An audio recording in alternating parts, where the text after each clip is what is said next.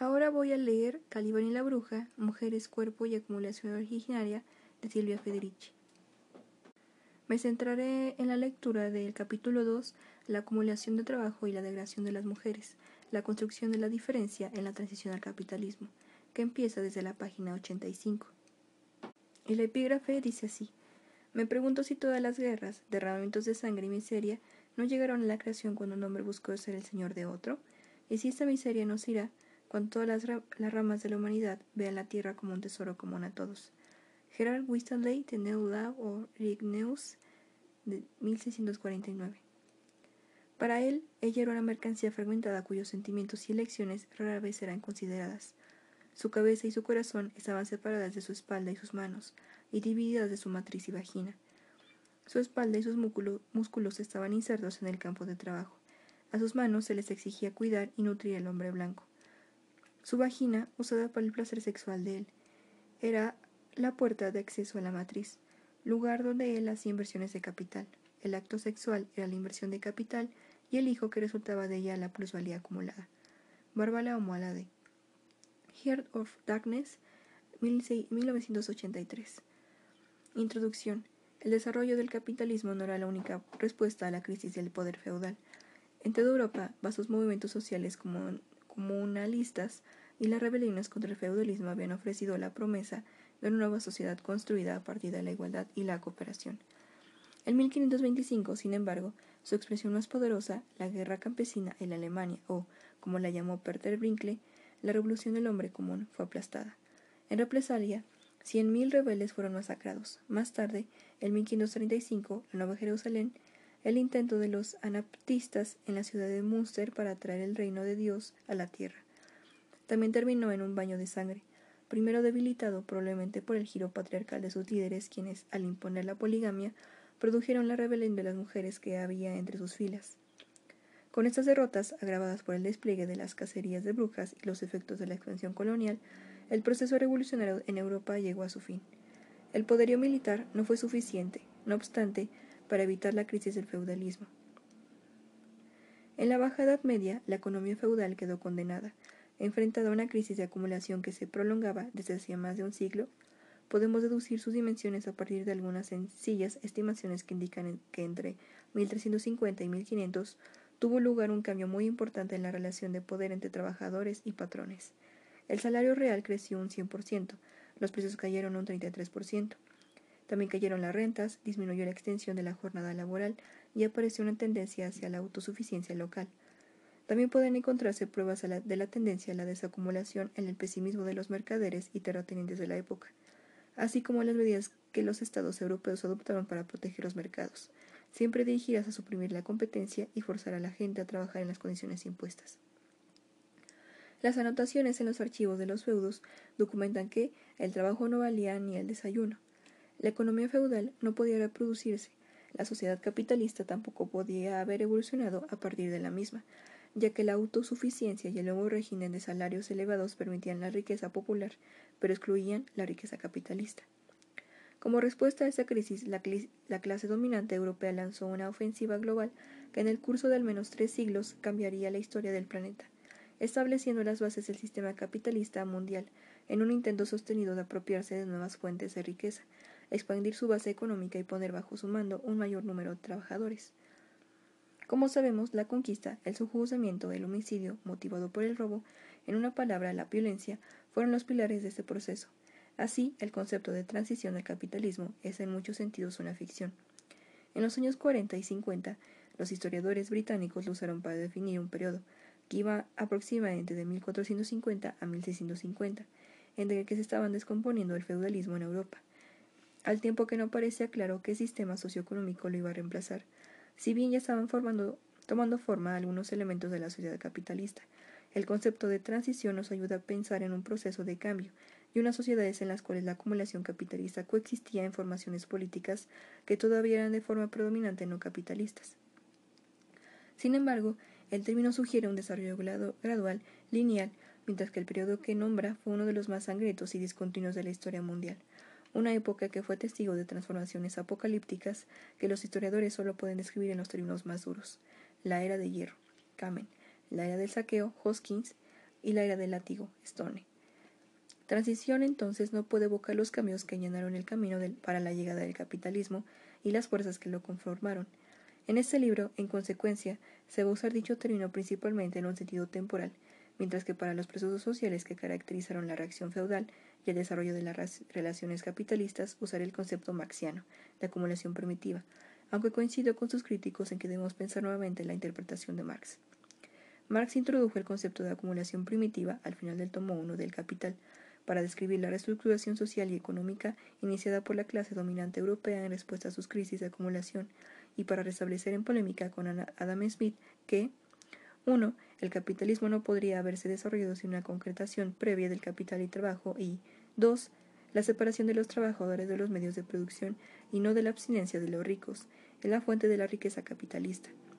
La acumulación primitiva es, entonces, un concepto útil, pues conecta la reacción feudal, con el desarrollo de una economía capitalista e identifica las condiciones históricas y lógicas para el desarrollo del sistema capitalista, en el que primitiva, originaria, indica tanto una precondición para la existencia de relaciones capitalistas como un hecho temporal científico. Sin embargo, Marx analizó la acumulación primitiva casi exclusivamente desde el punto de vista del proletario industrial asalariado. El protagonista, desde su perspectiva del proceso revolucionario de su tiempo y la base para una sociedad comunista futura, de este modo, en su explicación, la acumulación primitiva consiste esencialmente en la expropiación de tierra del campesinado europeo y la formación del trabajador independiente, libre. Sin embargo, Marx reconoció que también que el descubrimiento de las comarcas auríferas y argentíferas en América, el exterminio, esclavización y soterramiento en las minas de la población aborigen, la conquista y saqueo de las Indias orientales, la transformación de África en un coto reservado para la caza comercial de pieles negras, constituyen factores fundamentales de la acumulación primitiva. Asimismo, Marx denunció que no pocos capitales que ingresan actualmente en Estados Unidos sin partida de nacimiento provienen de la sangre de los niños recientemente acumulada en Inglaterra. En contraste, no encontramos en su trabajo ninguna mención a las profundas transformaciones que el capitalismo introdujo en la reproducción de la fuerza de trabajo y en la posición social de las mujeres. En el análisis de Marx sobre la acumulación primitiva tampoco aparece ninguna referencia a la casa de brujas, en los siglos XVI y XVII. A pesar de esta campaña terrorista impulsada por el Estado, resultó fundamental a la hora de derrotar al campesinado europeo, facilitando su exclusión de las tierras que una vez detentaron en común. En este capítulo y en los que siguen discuto estos sucesos, especialmente con referencia a Europa, defendiendo que 1. La expropiación de los medios de subsistencia de los trabajadores europeos y la esclavización de los pueblos originarios de América y África en las minas y plantaciones del Nuevo Mundo no fueron los únicos medios para la formación y acumulación del proletario mundial. 2. Este proceso requirió la transformación del cuerpo en una máquina de trabajo y el sometimiento de las mujeres para la reducción de la fuerza de trabajo. Fundamentalmente requirió la reconstrucción del poder de las mujeres que, tanto en Europa como en América, se logró por medio de exterminio de las brujas. 3. La acumulación primitiva no fue, entonces, simplemente una acumulación y concentración de trabajadores explotables y capital, fue también una acumulación de diferencias y divisiones dentro de la clase trabajadora, en la cual las jerarquías construidas a partir del género, así como las de la raza y edad, se hicieron constitutivas de la dominación de clase y de la formación del proletario moderno. 4. No podemos entonces identificar acumulación capitalista con liberación del trabajador, mujer u hombre, como muchos marxistas, entre otros, han hecho o ve la llegada del capitalismo como un elemento del progreso histórico. Por el contrario, el capitalismo ha, creado las formas de esclavitud más brutales e insidiosas, en la medida en que se inserta en el cuerpo del proletariado divisiones profundas que sirven para intensificar y ocultar la explotación. Es en gran medida debido a estas divisiones impuestas, especialmente la división entre hombres y mujeres, que la acumulación capitalista continúa devastando la vida en cada rincón del planeta. La acumulación capitalista y la acumulación de trabajo. Marx escribió que el capital emergió sobre la faz de la tierra chorreando sangre y mugre de los pies de la cabeza. Y, en efecto, cuando vemos el comienzo del desarrollo capitalista tenemos la impresión de estar en un inmenso campo de concentración. El Nuevo Mundo encontramos el sometimiento de las poblaciones aborígenes a través de los regímenes de la Mita y el Cuatequil. Multitud de personas dieron su vida para sacar la plata y el mercurio de las minas de Huancavelica y Potosí. En Europa Oriental se desarrolló una segunda servidumbre, que ató a la tierra a una población de productores agrícolas que nunca antes habían sido siervos. En Europa Occidental se dieron los, los cercamientos, la caza de brujas, las marcas a fuego, los azotes y el encarcelamiento a vagabundos y mendigos en workhouses y casas correlacionales recién construidas, modelos para el futuro sistema carcelario. En el horizonte, el surgimiento del tráfico de esclavos, mientras que en los mares los barcos transportaban sirvientes contratados y convictos de Europa a América. Lo que se deduce de este panorama es que la violencia fue el principal medio, el poder económico más importante en el proceso de acumulación primitiva, porque el desarrollo capitalista requirió un salto inmenso de la riqueza apropiada por la clase dominante europea y en el número de trabajadores puestos bajo su mando. En otras palabras, la acumulación primitiva consistió en una inmensa acumulación de fuerza de trabajo, trabajo muerto, en la forma de bienes robados y trabajo vivo, en la forma de seres humanos puestos a disposición para su explotación, llevada a cabo a una escala nunca igualada en la historia. De forma significativa, la inclinación de la clase capitalista durante los primeros tres siglos de su existencia estuvo dirigida a imponer la esclavitud y otras formas de trabajo forzado en tanto relación de trabajo dominante, una tendencia limitada solo por la resistencia de los trabajadores y el peligro de agotamiento de la fuerza de trabajo. Esto era así no solo en las colonias americanas, donde en el siglo XVI se formaban las economías basadas en el trabajo forzado, sino también en Europa. Más adelante examinó la importancia del trabajo esclavo y el sistema de plantación en la acumulación capitalista. Aquí me interesa recalcar que en la Europa del siglo XV la esclavitud nunca fue completamente abolida, se vio revitalizada. Como relata el historiador italiano Salvatore Bono, a quien debemos el más extenso estudio sobre la esclavitud en Italia, había muchos esclavos en las áreas del Mediterráneo durante los siglos XVI y XVII, y su cantidad creció después de la batalla de Lepanto, 1531, que aumentó las hostilidades contra el mundo musulmán. Bono calculaba que en Nápoles vivían más de 10.000 y en todo el reino napolitano 25.000, el 1% de la población. En otras ciudades de Italia y el sur de Francia se registraban números similares. En Italia se desarrolló también un sistema de esclavitud pública en el cual miles de extranjeros secuestrados, los antepasados de los migrantes indocumentados de hoy, eran empleados por los gobiernos municipales para voz públicas o bien eran entregados a ciudadanos que los ponían a trabajar en la agricultura. Muchos eran destinados a galeras, una fuente de trabajo en la que destacaba la flota del Vaticano. La esclavitud es aquella forma de explotación que el amo siempre se esfuerza por alcanzar. Europa no era una excepción, y es importante destacarlo para disipar el supuesto de una conexión especial entre la esclavitud y África. Sin embargo, la esclavitud de Europa siguió siendo un fenómeno limitado, ya que las condiciones materiales para su existencia no estaban dadas. En cualquier caso, los deseos de implementarla por parte de los empleadores deben haber sido muy fuertes si se tiene en cuenta que en Inglaterra no fue abolida hasta el siglo XVIII. El intento de instituir nuevamente la servidumbre también fracasó, excepto en el este, donde la escasez de población otorgó a los terratenientes un nuevo poder de decisión. En el oeste, su, restablecimiento se evitó debido a la resistencia campesina que culminó en la Guerra de los Campesinos en Alemania. Esta revolución del hombre común, un amplio esfuerzo organizativo desplegado en tres países, Alemania, Austria y Suiza, con trabajadores de todos los sectores, agrícolas, mineros, artesanos, incluso algunos de los mejores artistas alemanes y austriacos, marcó un antes y un después en la historia europea. Como la revolución bolchevique de 1917 en Rusia atacó directamente el centro de poder y, al recordar la toma de Munster por los anaptistas, los poderosos confirmaron sus temores de que estaba en marcha una conspiración para derrocarlos. Después de la derrota, ocurrida en el año de la conquista de Perú y conmemorada por Alberto Durero en su monumento a los campesinos vencidos, la venganza fue despediada. Miles de cadáveres yacían en el suelo desde Turingia hasta Alsacia, en los campos, en los bosques y en los fudos de miles de castillos desmantelados e incendiados, asesinados, torturados, empalados, martirizados. Pero el reloj no podía dar marcha En algunas zonas de Alemania y otros territorios que habían estado en el centro de la guerra se mantuvieron derechos consuetudinarios e incluso formas de gobierno territorial. Sin embargo, esto fue una excepción en los lugares donde no se pudo quebrantar la resistencia de los trabajadores a ser convertidos en siervos. La respuesta fue la exposición de la tierra y la introducción del trabajo asalariado forzoso.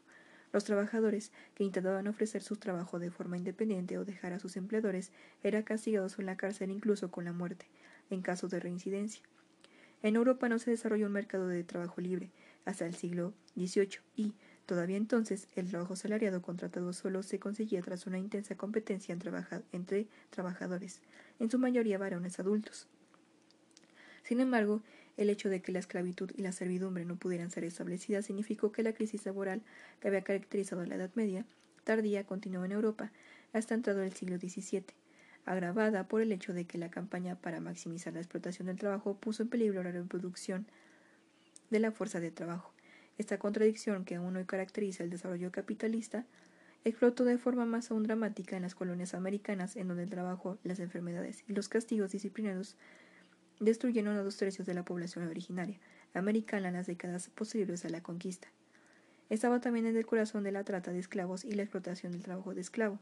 Millones de africanos murieron debido a las terribles condiciones de vida que sufrían durante la travesía y en las plantaciones. Nunca en Europa la explotación de la fuerza de trabajo alcanzó semejante proporción genocidia, con excepción del régimen nazi. En los siglos XVII, XVI y XVII, la privatización de la tierra y la mercantilización de las relaciones sociales, la respuesta de los señores y los comerciantes a su crisis económica, también causaron allí una pobreza y una mortalidad generalizadas, además de una intensa resistencia que amenazó con hundir la naciente economía capitalista. Sostengo que este es el contexto histórico en el que se debe ubicar la historia de las mujeres y la reproducción de la transición del feudalismo al capitalismo, porque los cambios que la llegada del capitalismo introdujo en la posición social de las mujeres, especialmente de los proletarios, ya fuera en Europa o en América, fueron impuestos ante todo con el fin de buscar nuevas fuentes de trabajo, así como nuevas formas de disciplinamiento, división de la fuerza de trabajo. Con el fin de sostener esa argumentación, en este texto se desean los principales hechos que dieron forma a la llegada del capitalismo en Europa. La privatización de las dos fue suficiente como para producir y sostener el proceso de proletarización. Después se examinan a grandes trazos las políticas que la clase capitalista introdujo con el fin de disciplinar, reproducir y ensanchar el proletario europeo, comenzando con el ataque que lanzó contra las mujeres. Este ataque acabó con la construcción de un nuevo orden patriarcal, que definió como el patriarcado del salario. Finalmente consideró hasta qué punto la reproducción de jerarquías raciales y sexuales en las colonias podían formar un terreno de confrontación o de solidaridad entre mujeres indígenas, africanas y europeas, y entre mujeres y hombres. La privatización de la tierra en Europa, producción escasez y separación de la producción respecto a la reproducción. Desde el comienzo del capitalismo, la guerra y la privatización de la tierra empobrecieron a la clase, a la clase trabajadora. Este fue un fenómeno internacional. A mediados del siglo XVI, los comerciantes europeos habían expropiado buena parte de la tierra de las Islas Canarias y las habían transformado en plantaciones de caña azúcar. El mayor proceso de privatización y cercamiento de tierras tuvo lugar en el continente americano, donde a comienzos del siglo XVII los españoles habían apropiado de un tercio de las tierras comunales indígenas bajo el sistema de encomienda. La caza de esclavos en África trajo consigo consecuencia la pérdida de tierras porque privó a muchas comunidades de sus mejores jóvenes. En Europa, a fines del siglo XV, coincidiendo con la expansión colonial, comenzó la privatización de la tierra que se implementó de distintas formas, exclusión de inquilinos, aumento de las rentas e incremento de los impuestos por parte del Estado, lo que produjo el endeudamiento y la venta de tierras. Defino todos estos procesos como la expropiación de tierras, porque incluso en los casos en los que no se usó la violencia, la pérdida de tierras ocurrió contra la voluntad de un individuo o de una comunidad y debilitó su capacidad de subsistencia. Aquí se deben mencionar dos formas de expropiación de la tierra. La guerra, cuyo carácter cambió en este periodo, usada como medio para transformar los acuerdos territoriales y económicos, y la forma religiosa. Antes de, antes de 1494, el conflicto bélico en Europa había consistido principalmente en guerras menores caracterizadas por campañas breves e irregulares. Con frecuencia desarrollaban en verano para dar tiempo a los campesinos, que formaban el grueso de los ejércitos, a sembrar sus cultivos. Los ejércitos se enfrentaban durante largos periodos sin que hubiese mucha acción, pero en el siglo XVI las guerras se hicieron más frecuentes y apareció un nuevo tipo de guerra, en parte debido a la innovación tecnológica, pero fundamentalmente porque los estados europeos comenzaron a recurrir a la conquista territorial para resolver sus crisis económicas, financiados por ricos prestamistas. Las campañas militares se hicieron más largas, los ejércitos crecieron diez veces en tamaño, convirtiéndose en ejércitos permanentes y profesionales. Se contrataron mercenarios que no tenían ningún lazo con la población, y el objetivo de la guerra comenzó a ser la eliminación del enemigo, de tal manera que la guerra dejaba a su paso aldeas abandonadas, campos cubiertos de cadáveres, hambrunas y epidemias, como en los cuatro jinetes del Apocalipsis, 1498, de Alberto Durero.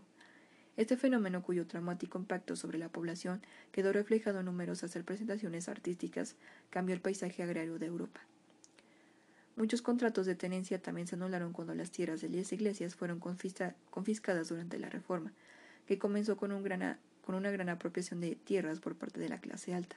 En Francia, un apetito común por las tierras de la Iglesia unió en un principio las clases bajas y altas en el movimiento protestante, pero cuando la tierra fue subastada a partir de 1563, los artesanos y jornaleros que habían exigido la expropiación de la Iglesia, con una pasión nacida de la amargura y la esperanza, y que se habían movilizado bajo la promesa de que ellos también recibirían su parte, vieron traicionadas sus expectativas.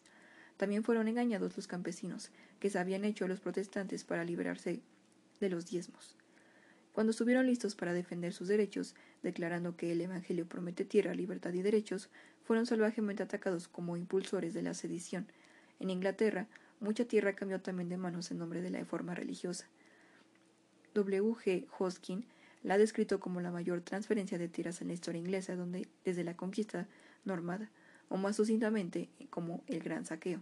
En Inglaterra, sin embargo, la privatización se logró fundamentalmente a través de cercamientos, un fenómeno que se, ha asociado de tal punto con la explotación de los trabajadores de su riqueza común, que en nuestro tiempo es usado por los militares anticapitalistas como significante de los ataques sobre los derechos sociales. En el siglo XVI, cercamiento era un término técnico que indicaba el conjunto de estrategias que usaban los lores y los campesinos ricos ingleses para eliminar la propiedad comunal de la tierra y expandir sus propiedades. Se refiere sobre todo a la abolición del sistema de, de campo abierto, un acuerdo por el cual los aldeanos poseían parcelas de tierra no colindantes en un campo sin cercas. El cercado incluía también el cierre de las tierras comunes y la demolición de las chozas de quienes no tenían tierra, pero podían sobrevivir gracias a sus derechos consuetudinarios. También se cercaron grandes extensiones de tierra para crear reservas de venados, mientras que aldeas enteras eran derribadas para cubrirlas de pasto. Aunque los cercamientos continuaron hasta el siglo XVIII, incluso antes de la reforma más de dos mil comunidades rurales fueron destruidas de esta manera. La extinción de los pueblos rurales fue tan severa que la corona ordenó una investigación en 1518 y otra en 1548, pero a pesar del nombramiento de comisiones reales, poco se hizo para detener esta tendencia. Comenzó entonces una lucha intensa, cuyo punto álgido fueron numerosos y fueron numerosos levantamientos, acompañados por un largo debate sobre los beneficios y las desventajas de la privatización de la tierra, un debate que continúa hasta el día de hoy revitalizando por la arremetida del Banco Mundial contra los últimos bienes comunes del planeta. Dicho brevemente, el argumento ofrecido por los modernizadores de todas las posiciones políticas es que los cercamientos estimularon la eficiencia agrícola y que los desplazamientos consiguientes se compensaron con un crecimiento significativo de la producción agrícola. Se afirma que la tierra estaba agotada y que, de haber permanecido en manos de los pobres, habría dejado de producir, anticipando la tragedia de los comunes de Garrett Hardin, mientras que su adquisición por parte de los ricos permitió que descansara. Junto con la innovación agrícola, continuó el razonamiento. Los cercamientos hicieron la tierra más productiva, lo que conllevó la expansión de la provisión de alimentos. Desde este punto de vista, cualquier exaltación de los méritos de la tendencia comunal de la tierra era descartada como una nostalgia por el pasado, asumiéndose que las formas comunales agrarias son retrógradas e ineficientes, y que quienes las defienden son culpables de un apego desmesurado a la tradición. No obstante, esos argumentos no se sostienen.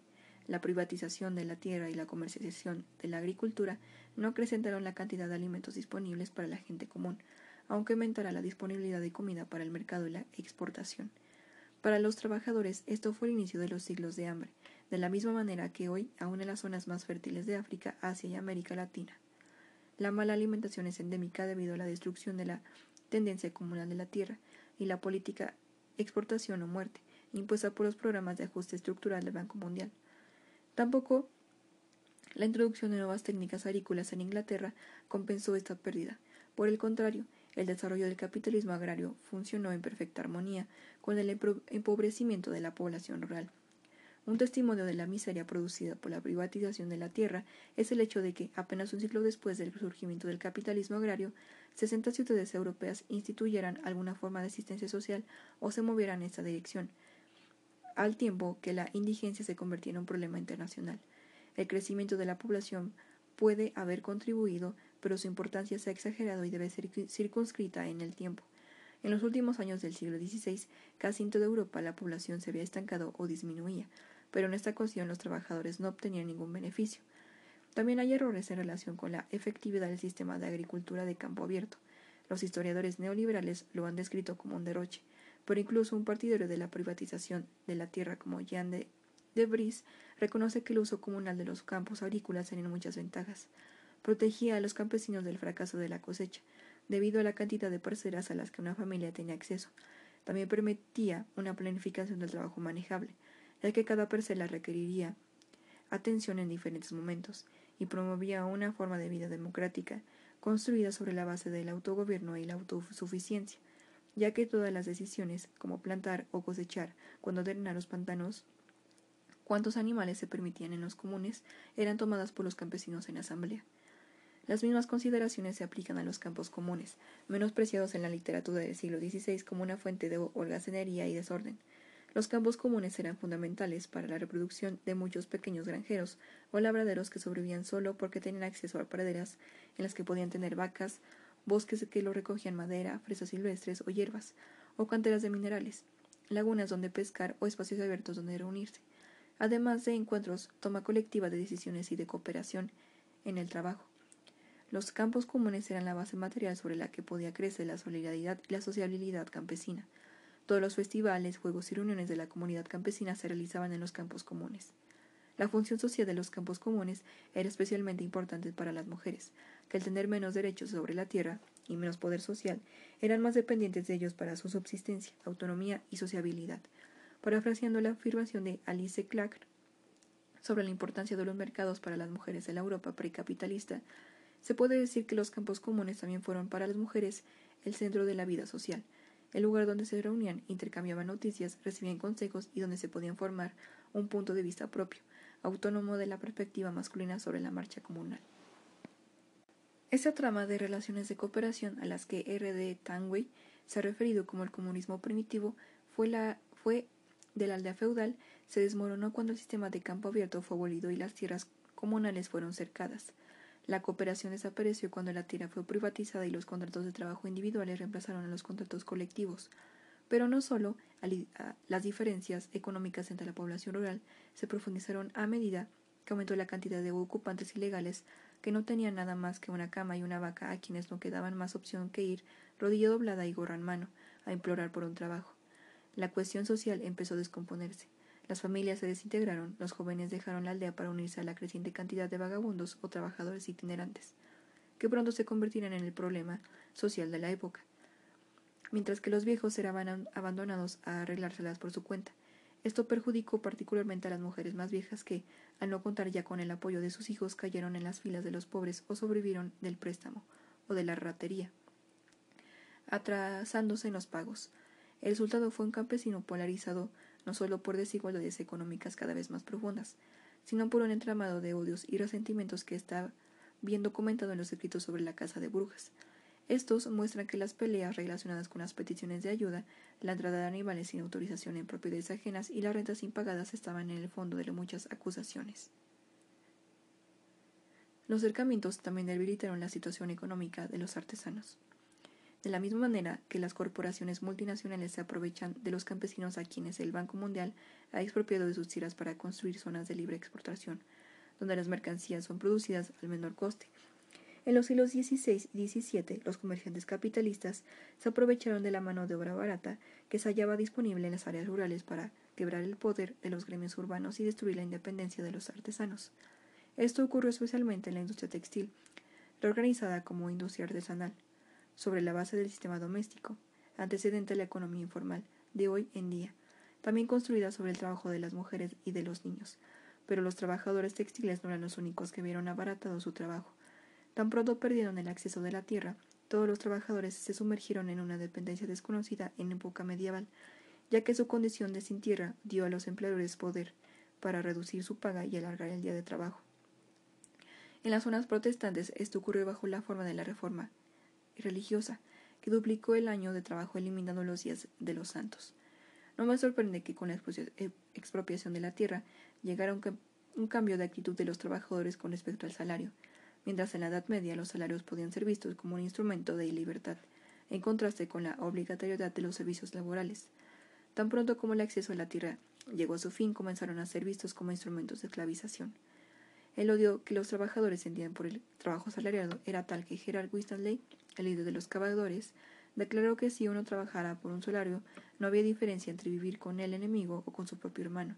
Esto explica el crecimiento tras los acercamientos, usando la expresión en un sentido amplio para incluir todas las formas de privatización de la tierra, de la cantidad de vagabundes y hombres sin amo, que preferían salir a vagar por los cambios y arriesgarse a la esclavitud o a la muerte, como prescribía la legislación sangrienta aprobada en su contra, antes que trabajar por un salario. También explica la agotadora lucha que los campesinos realizaron para defender su tierra, aunque fuera pequeña, de la expropiación.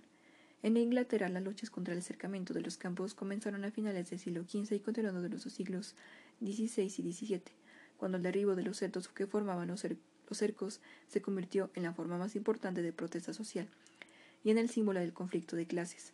Los motines contra los cercos se transformaron frecuentemente en levantamientos masivos. El más notorio fue la rebelión de Kett, llamada así por su líder, Robert Kett, que tuvo lugar en Norfolk en 1549. No se trató de una pequeña escaramuza, en su apogeo, los rebeldes eran 16.000, contaban con artillería, derrotaron a un ejército del gobierno de 12.000 hombres e incluso tomaron Norwich, que en ese momento era la segunda ciudad más grande de Inglaterra. También, también, habían escrito un programa que, de haberse puesto en práctica, habían controlado el avance del capitalismo agrario y eliminado todos los vestigios del poder feudal en el país. Consistían en, en 29 demandas que Kett, un granjero y curtidor, presentó al Lord Protector.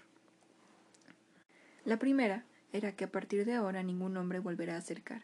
Otros artículos exigieran que la renta se redujera en los valores que habían prevalecido 75 años antes, que todos los poseedores de título pudieran disfrutar de los beneficios de todos los campos comunes, y que todos los hombres esclavizados fueran liberados, pues Dios hizo a todos libros con su preciado derramamiento de sangre. Estas demandas fueron puestas en práctica, en todo Norfolk, los setos que formaron los cercos fueron arrancados y solo cuando atacó otro ejército del gobierno los rebeldes se detuvieron. Tres mil quinientos fueron asesinados en la masacre que vino a continuación. Otros cientos heridos fueron heridos. Kate y su hermano William fueron colgados fuera de las molleras de Norwich. Sin embargo, las luchas, las luchas contra los cercos continuaron en la época de Jacobo I, con un notable aumento en la presencia de mujeres.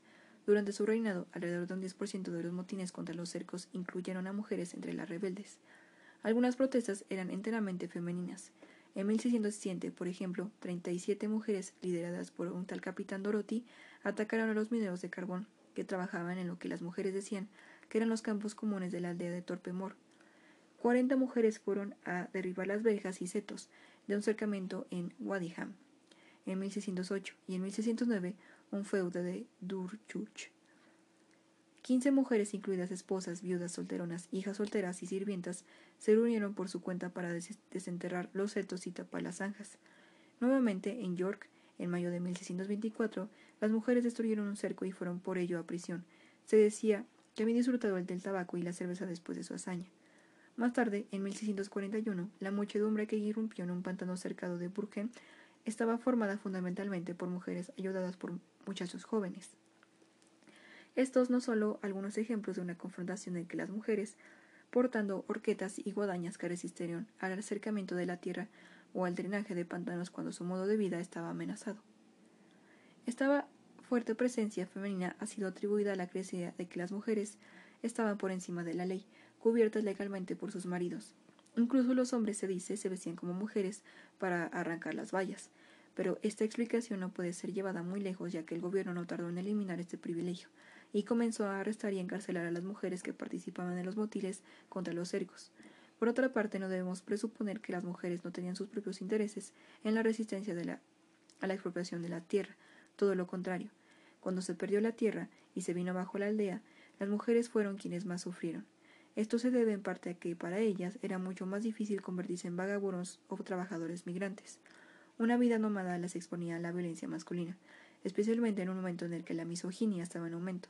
Las mujeres también eran menos móviles debido a los embarazos y el cuidado de los niños, un hecho pasado por alto por los investigadores que consideraban que la huida de la servidumbre a través de la migración u otras formas de nomadismo es la forma paradigmática de lucha.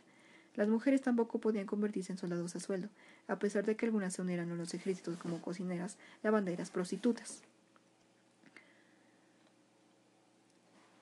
y esposas. Pero esta opción desapareció también en el siglo XVII, a medida que progresivamente se reglamentaban los ejércitos y las muchedumbres de mujeres que solían seguirlos fueron expulsadas en los campos de batalla. Las mujeres también se vinieron perjudicadas por los cercamientos, porque tan pronto como se privatizó la tierra y las relaciones monetarias comenzaron a dominar la vida económica, encontraron mayores dificultades que los hombres para mantenerse. Así se les confinó al trabajo reproductivo, con el preciso momento en el que este trabajo se estaba viendo absolutamente devaluado. Como veremos, este fenómeno se ha acompañado el cambio de una economía de subsistencia a una monetaria en cada fase de desarrollo capitalista puede atribuirse a diferentes factores. Resulta evidente, sin embargo, que la mercantilización de la vida económica proveyó las condiciones materiales para que esto sucediera. Con la desaparición de la economía de subsistencia que había predominado en la Europa precapitalista, la unidad de producción y reproducción que había sido típica de todas las sociedades basadas en la reproducción para el uso llegó a su fin. Estas actividades se convirtieron en portadoras de otras relaciones sociales, al tiempo que se hacían sexualmente diferenciadas. En el nuevo régimen monetario, solo, solo a producción para el mercado, estaba definida como actividad creadora de valor, mientras que la reproducción del trabajador comenzó a considerarse algo sin valor desde el punto de vista económico, e incluso dejó de ser considerada un trabajo. El trabajo reproductivo se siguió pagando, aunque a valores inferiores cuando era realizado para los amos o fuera del hogar. Pero la importancia económica, de la reproducción de la mano de obra llegaba a cabo en el hogar y su función en la acumulación del capital se hicieron invisibles, confundiéndose con una vocación natural y designándose como trabajo de mujeres. Además, se excluyó a las mujeres de muchas ocupaciones asalariadas, y en el caso en el que trabajaban por una, por una paga, ganaban una miseria en comparación con el salario masculino medio. Estos cambios históricos, que alcanzaron su punto más alto en el siglo XIX con la creación de la ama de casa a tiempo completo, redefinieron la posición de las mujeres en la sociedad, y en relación a los hombres. La división sexual del trabajo que apareció con ellos no solo sujetó a las mujeres al trabajo reproductivo, sino que aumentó su dependencia respecto a de los hombres, permitiendo al Estado y, sus y a los empleadores usar el salario masculino como instrumento para gobernar el trabajo de las mujeres. De esta manera, la separación de la producción de mercancías de la reproducción de la fuerza de trabajo hizo también posible el desarrollo específicamente capitalista del salario y de los mercados como medios para la acumulación de trabajo no remunerado. Lo que es más importante, la separación entre producción y reproducción creó una clase de mujeres proletarias que estaban tan desposeídas como los hombres, pero a diferencia de sus parientes masculinos, en una sociedad que estaba cada vez más monetarizada, casi no tenían acceso a los salarios, siendo forzadas hacia la condición de no pobreza crónica, la dependencia económica y la invisibilidad como trabajadoras. Como vemos, la devaluación y feminización del trabajo reproductivo fue un desastre también para los hombres trabajadores pues la devaluación del trabajo reproductivo inevitablemente devaluó su producto, la fuerza de trabajo. No hay duda, sin embargo, de que en la transición del feudalismo al capitalismo, las mujeres sufrieron un proceso excepcional de degradación social, que fue fundamental para la acumulación de capital y que ésta ha permanecido así desde entonces. Ante los hechos, no puede decir que la separación del trabajador de la tierra y el advenimiento de una economía monetaria fueran la combinación de la lucha que habían librado los siervos medievales, para librarse de la servidumbre. No fueron los trabajadores, mujeres u hombres, quienes fueron liberados por la privatización de la tierra. Lo que se liberó fue capital, en la misma medida en que la tierra estaba ahora libre, para funcionar como medio de acumulación y explotación, y ya no como medio de subsistencia.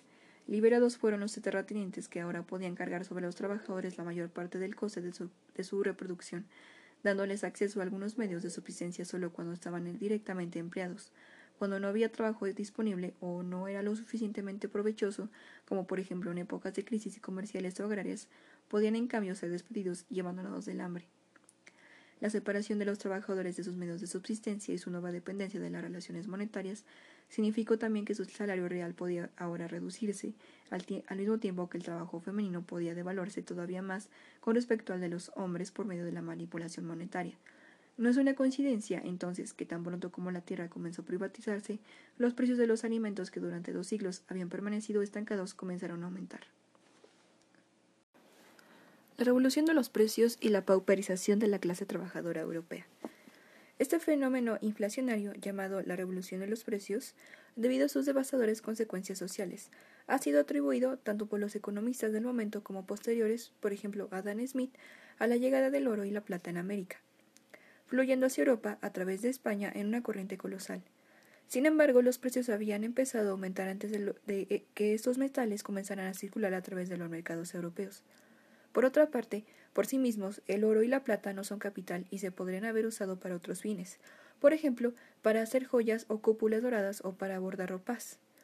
Si funcionaron como instrumentos para regular los precios capaces de transformar incluso el trigo en una mercancía preciosa, fue porque se insertaron en un mundo capitalista en desarrollo, en el que un creciente porcentaje de la población, un tercio de Inglaterra, no tenía acceso a la tierra y debía comprar los alimentos que anteriormente habían producido y porque la clase dominante aprendió a usar el poder mágico del dinero para reducir los costes laborales.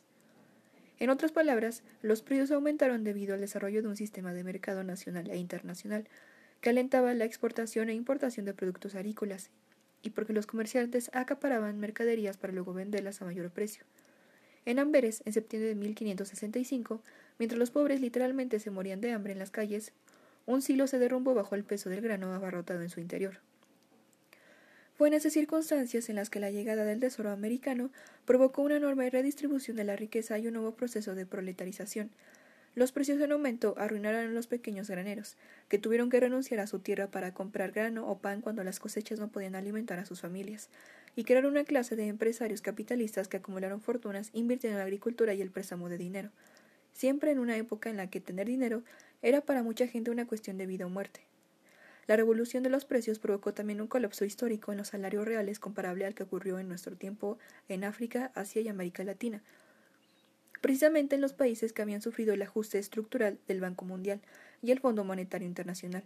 En 1600 el salario real en España había perdido el 30% de su poder adquisitivo con respecto a 1511, y su colapso fue igual de severo en otros países, mientras que el precio de la comida aumentó ocho veces. Los salarios solo se triplicaron. Esta no fue una tarea de la mano invisible del mercado, sino del producto de una política estatal que impedía a los trabajadores organizarse, mientras daba a los comerciantes la máxima libertad con respecto al establecimiento de precios y el movimiento de mercaderías. Como era de esperar, unas décadas más tarde el salario real había perdido dos tercios de su poder adquisitivo, tal y como muestran los cambios que repercuten en el salario diario de un carpintero inglés expresados en kilos de grano entre los siglos XIV y XVII. Y aquí viene una gráfica con los años y los kilos de grano respectivamente. Continúo. Hicieron falta siglos para que los salarios en Europa regresaran al nivel que habían alcanzado a finales de la Edad Media. La situación se deterioró hasta tal punto que, en Inglaterra, en 1550, los artesanos varones tenían que trabajar 40 semanas para ganar lo mismo que hubieran obtenido en 15 a comienzos de este siglo. En Francia, los salarios cayeron un 60% entre 1470 y 1570. El colapso del salario fue especialmente desastroso para las mujeres. En el siglo XIV, las mujeres habían recibido la mitad del sueldo de un hombre por hacer igual de trabajo, pero a mediados del siglo XVI estaban recibiendo solo un tercio del salario masculino reducido y ya no podían mantenerse con el trabajo asalariado, ni en la agricultura ni en el sector manufacturero. Un hecho que indudablemente es responsable de la gigantesca extensión de la prostitución en ese periodo. Lo que siguió fue el empobrecimiento absoluto de la clase trabajadora, tan extendida y generalizada que, hacia 1550 y durante mucho más tiempo, los trabajadores en Europa eran llamados simplemente pobres. Algunas pruebas de esta dramática pauperización se pueden encontrar en las transformaciones de la dieta de los trabajadores. La carne desapareció de sus mesas, con excepción de unos pocos chicharrones, como también la cerveza y el vino, la sal y el aceite de oliva. Del siglo XVI al siglo XVIII, la dieta de los trabajadores consistió fundamentalmente en pan, el principal gasto de su presupuesto, lo que representaba un retroceso histórico, más allá de lo que pensemos sobre las normas alimentarias comparado con la abundancia de carne que había caracterizado a la Baja Edad Media. Peter Kiete escribe en aquella época el consumo anual de carne había alcanzado la cifra de 100 kilos por persona, una cantidad increíble incluso para los estándares de hoy en día. Hasta el siglo XIX esta cifra cayó hasta menos de 20 kilos. Braudel también habla del final de la Europa carnívora, tomando como testigo al suavo Heinrich Müller, quien en 1550 decía que en el pasado se comía diferente de la casa en la casa del campesino. Entonces había abundancia de carne y alimentos todos los días. Las mesas en las ferias y fiestas aldeanas se hundían bajo su peso. Hoy todo ha cambiado verdaderamente. En estos años, en realidad, qué época calamitosa. ¿Y qué precios? Y la comida de los campesinos que están mejor es, es casi peor que la previa de jornaleros y ayudantes. La revolución de los precios y la caída del salario real, 1480 a 1640. La revolución de los precios provocó un colapso histórico del salario real. En apenas unas décadas, el salario real perdió dos tercios de su capacidad de compra y no regresó al nivel que había alcanzado en el siglo XV hasta el siglo XIX. Y aquí vienen también unas gráficas que muestran y comparan cómo es que cayó eh, el rendimiento salarial en el sur de Inglaterra, Alsacia y Francia. Continúa. Las consecuencias sociales de la revolución social de los precios vienen relevadas en estos gráficos, que indican respectivamente el alza de precios del gramo en Inglaterra entre 1490 y 1650, el alta concomitante de los precios y los crímenes contra la propiedad en Essex, Inglaterra, entre 1566 y 1622, y el ascenso de la población en unidad de millones en Alemania, Austria, Italia, España entre 1500 y 1750. Y aquí también incluye unas gráficas. Continúa. No solo desapareció la carne, sino que también los periodos de escasez de alimentos se hicieron corrientes, agravados aún más cuando la cosecha era mala. En esos momentos, las escasas reservas de grano hacían que el precio se pusiera por las nubes, condenando al hambre a los habitantes de la ciudad. Esto es lo que ocurrió en las décadas de hambruna de 1540 y 1550, y nuevamente en las de 1580 y 1590, que fueron las peores de la historia del proletario europeo, coincidiendo con disturbios generalizados y una cantidad de récord de juicios a brujas. Pero la desnutrición también era endémica en épocas normales. La comida adquirió así un valor simbólico como indicador de privilegio. El deseo de comida entre los pobres alcanzó una magnitud épica, inspirando sueños de orgías pantagruélicas como las que describe Rabelais en Gargantúa y Pantagruel, y causando obsesiones de pesadilla como la convicción difundida entre los agricultores del nordeste italiano del que las brujas merodeaban el campo por la noche para alimentarse del ganado. Efectivamente, la Europa que se preparaba para convertirse en el prometeico motor del mundo, probablemente llevando a la humanidad hasta nuevas costas tecnológicas y culturales, se convirtió en un lugar donde la gente nunca tenía lo suficiente para comer. La comida pasó a ser un objeto de deseo tan intenso que se creía que los pobres vendían su alma al diablo para que les ayudase a conseguir alimentos. Europa también era un lugar donde, en tiempos de mala cosecha, la gente del campo comía bellotas, raíces salvajes o cortezas de árboles, y multitudes cerraban por los campos llorando y gimiendo. Tanto hambre tenían que podían devorar las judías en los campos o invadían las ciudades para beneficiarse de la distribución de grano o para atacar las casas y graneros de los ricos, quienes, por su parte, corrían a conseguir armas y cerrar sus puertas de la ciudad para mantener a los hambrientos fuera. Que la transición del capitalismo inauguró un largo periodo de hambre para los trabajadores de Europa, que muy posiblemente terminó debido a la expansión económica producida por la colonización. Es algo que queda demostrado porque, mientras que en los siglos XIV y XV la lucha de los trabajadores había centrado en la demanda de más libertad y menos trabajo. En los siglos XVI y XVII, los trabajadores fueron espoleados por el hambre y protagonizaron ataques a panaderías y graneros, y motines contra la exportación de cultivos locales.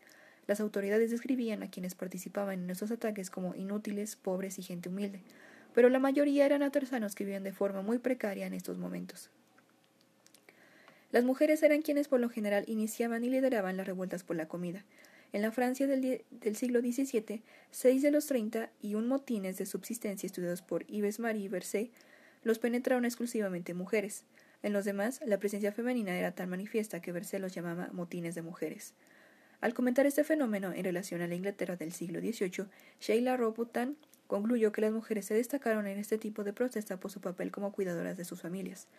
Pero las mujeres también fueron las más arruinadas por los altos precios, ya que, al tener menos acceso al dinero y al empleo de los hombres, dependían más de la comida barata para sobrevivir. Por esta razón, a pesar de su condición subordinada, rápidamente salían a la calle cuando los precios de la comida aumentaban o cuando se difundía el rumor de que alguien iba a sacar de la ciudad el suministro de ganado, de grano, perdón. Así ocurrió durante el levantamiento de Córdoba en 1652, que dio comienzo temprano en la mañana, cuando una pobre mujer anduvo sollozando por las calles del barrio pobre, llevando el cuerpo de su hijo que había muerto de hambre.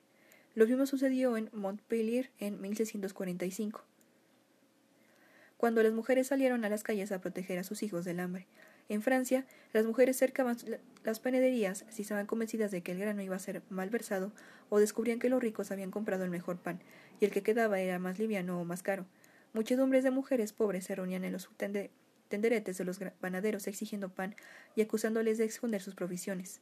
Las revueltas estallaban también en las plazas donde tenían lugar los mercados de grano o en las rutas que tomaban los carros con maíz para la exportación y en las orillas de los ríos donde los barqueros eran avistados cargando las bolsas. En esas ocasiones los amotinados emboscaban los carros con horquetas y palos. Los hombres cogían las bolsas, las mujeres llevaban en sus polleras tanto grano como podían. La lucha por la comida se llevó a cabo también por otros medios, tales como la caza furtiva, el robo a los campos o casas vecinas y los ataques a las casas de los ricos. En Troyes, en 1523, se extendió el rumor de que los pobres habían prendido fuego a las casas de los ricos, preparándose para invadirlos.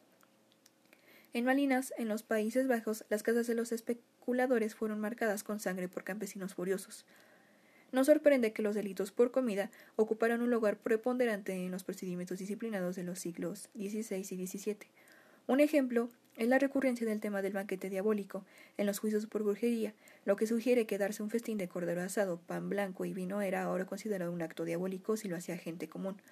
Pero los principales pertrechos que los pobres tenían a su disposición en, en su lucha por la supervivencia eran sus propios cuerpos famélicos, como en las épocas en las que las hordas de vagabundos y mendigos rodeaban a los más acomodados, medio muertos de hambre y enfermos, empuñando sus armas, mostrándoles sus heridas y forzándoles a vivir atemorizados, frente a la posibilidad tanto de contaminación como de levantamiento.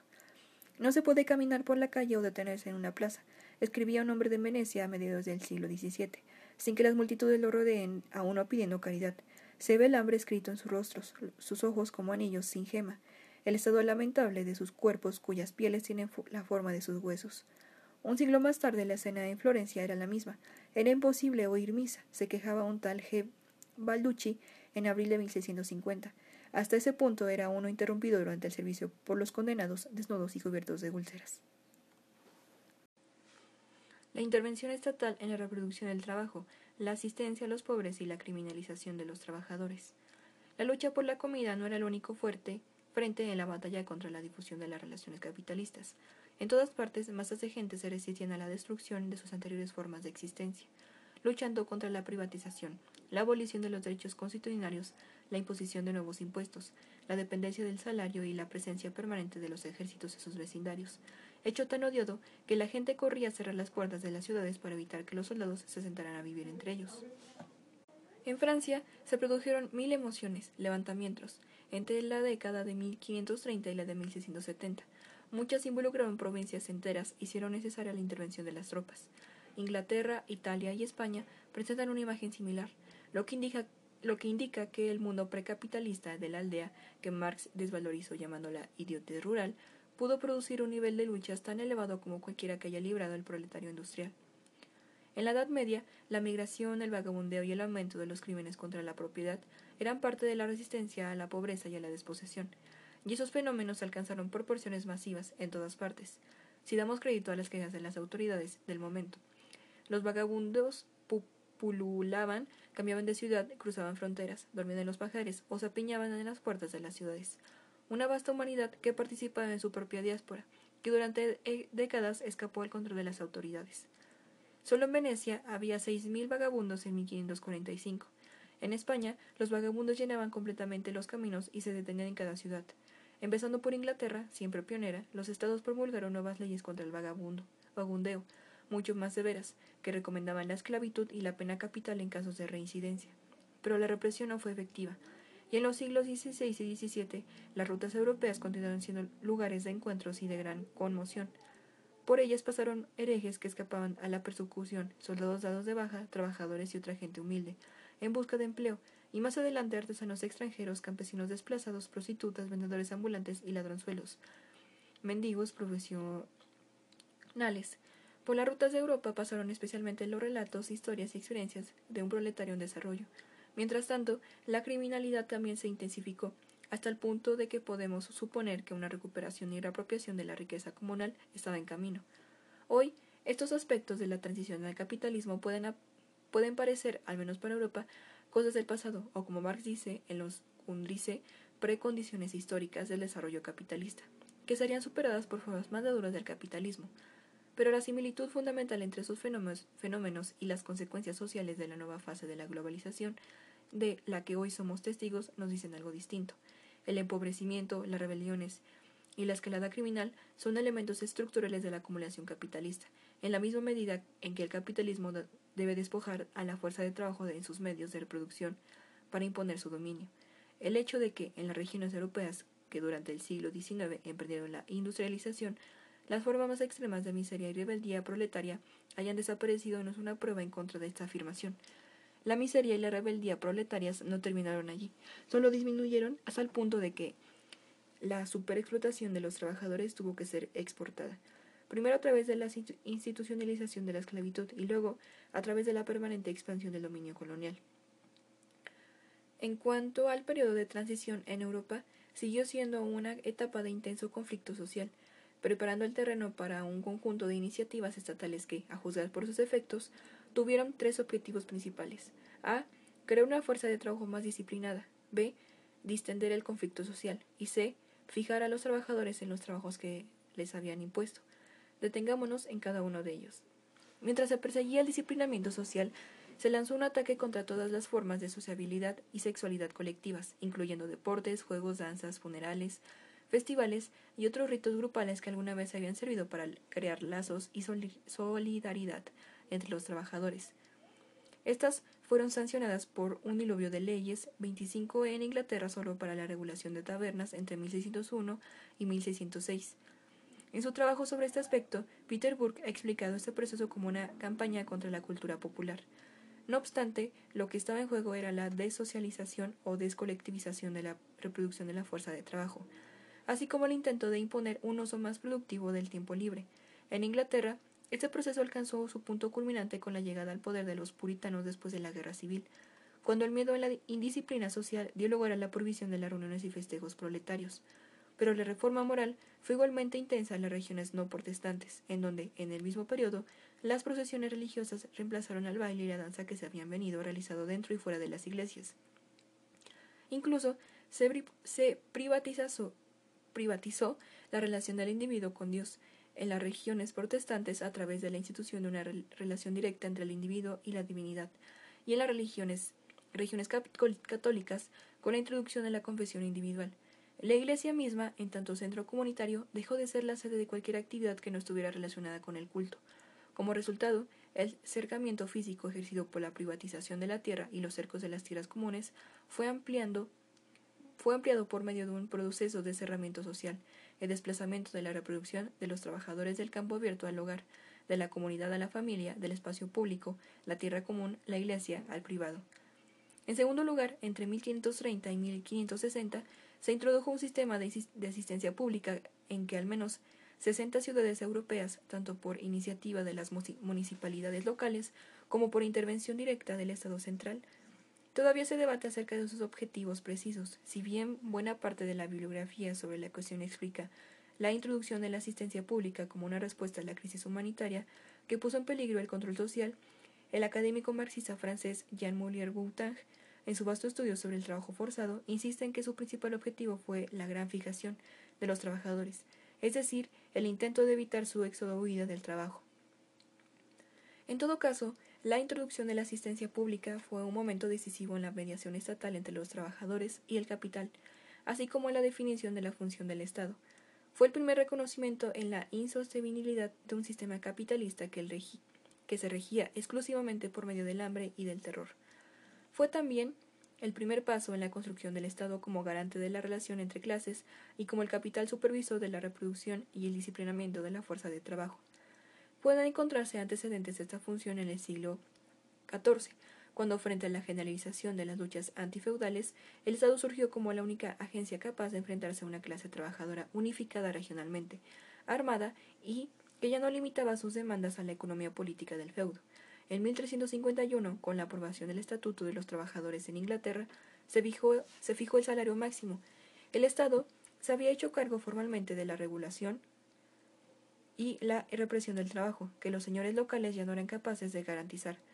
Pero fue con la introducción de la asistencia pública como el Estado comenzó a atribuirse la propiedad de la mano de obra, al tiempo que se, constituía una división del trabajo capitalista entre la clase dominante, que permitía a los trabajadores renunciar a cualquier responsabilidad en la reproducción de los trabajadores, con la certeza de que el Estado intervendría, ya fuera con la zanahoria o con el garrote, para encarar las inevitables crisis. Con esta innovación se produjo también un salto en la administración de la reproducción social, con la introducción de registros demográficos, organización de censos, registros de tasas de mortalidad, natalidad, matrimonios y la aplicación de la contabilidad a las relaciones sociales. Un caso ejemplar es el de los administradores del Bredo de Pobres en Lyon, Francia, que a finales del siglo XVI habían aprendido a calcular la cantidad de pobres y la cantidad de comida que necesitaba cada niño o adulto, y a llevar la cuenta de los difuntos, para asegurarse de que nadie pudiera reclamar asistencia en el nombre de una persona muerta. Además de esta nueva ciencia social, se, desarrolló también un debate internacional sobre la administración de la asistencia pública que anticipaba el actual debate sobre las prestaciones sociales. ¿Debía asistirse solamente a los incapacitados para trabajar? señalados como los pobres que merecen o también debían recibir ayuda a los trabajadores sanos que no podían encontrar trabajo y cuánto o cuán poco se les debía dar para no desalentarlos en la búsqueda de trabajo en la medida en que un objetivo fundamental de la ayuda pública fue anclar a los trabajadores de sus empleos estas preguntas fueron cruciales desde el punto de vista de la disciplina social pero en estos asuntos rara vez se podían alcanzar consenso Mientras los reformadores humanistas como Juan Luis Vives y los voceros de los burgueses ricos reconocían los beneficios económicos y disciplinarios de una distribución de la caridad más liberal y centralizada, aunque sin exceder la distribución de pan, una parte del clero se opuso enérgicamente a la provisión de las donaciones individuales. En cualquier caso, la asistencia, por medio de todas las diferencias de sistemas y opiniones, se administraba de tal tacañería que el conflicto que generaba era tan grande como para el apaciguamiento. A los asistidos les molestaban los rituales humillantes que les imponían, como llevar la marca de la infancia, reservada previamente a los leprosos y judíos, o participar en Francia en, en las procesiones anuales de pobres, en las que tenían que desfilar cantando himnos y portando velas. Y siempre protestaban vehementemente cuando las limosnas no se distribuían a tiempo o eran inadecuadas a sus necesidades. En respuesta, en algunas ciudades francesas se erigieron orcas durante las distribuciones de comida o cuando se les pedían a los pobres trabajar por la comida que recibían. En Inglaterra, a medida que avanzaba en el siglo XVI, la recepción de asistencia pública, también para los niños y ancianos, se condicionó al encarcelamiento de quienes la recibían en casas de trabajo, donde fueron sujetos a experimentaciones de distintas estafas laborales.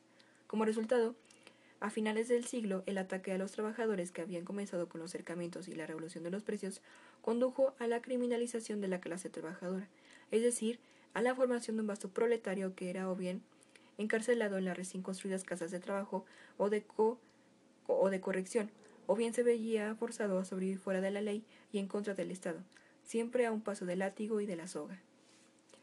Desde el punto de vista de la formación de una fuerza de trabajo laboriosa, estas medidas fueron un rotundo fracaso y la constante preocupación por la cuestión de la disciplina social en los círculos políticos de los siglos XVI y XVII indica que los hombres de Estado y los empresarios del momento eran profundamente conscientes de ello. Además, la crisis social que provocaba este estado generalizado de rebelión vino agravada en la segunda mitad del siglo XVI por una nueva contracción económica causada en gran medida por la drástica caída de la población en, en la América hispana, después de la conquista y por el encogimiento de la economía colonial. Descenso de la población, crisis económica y disciplinamiento de las mujeres.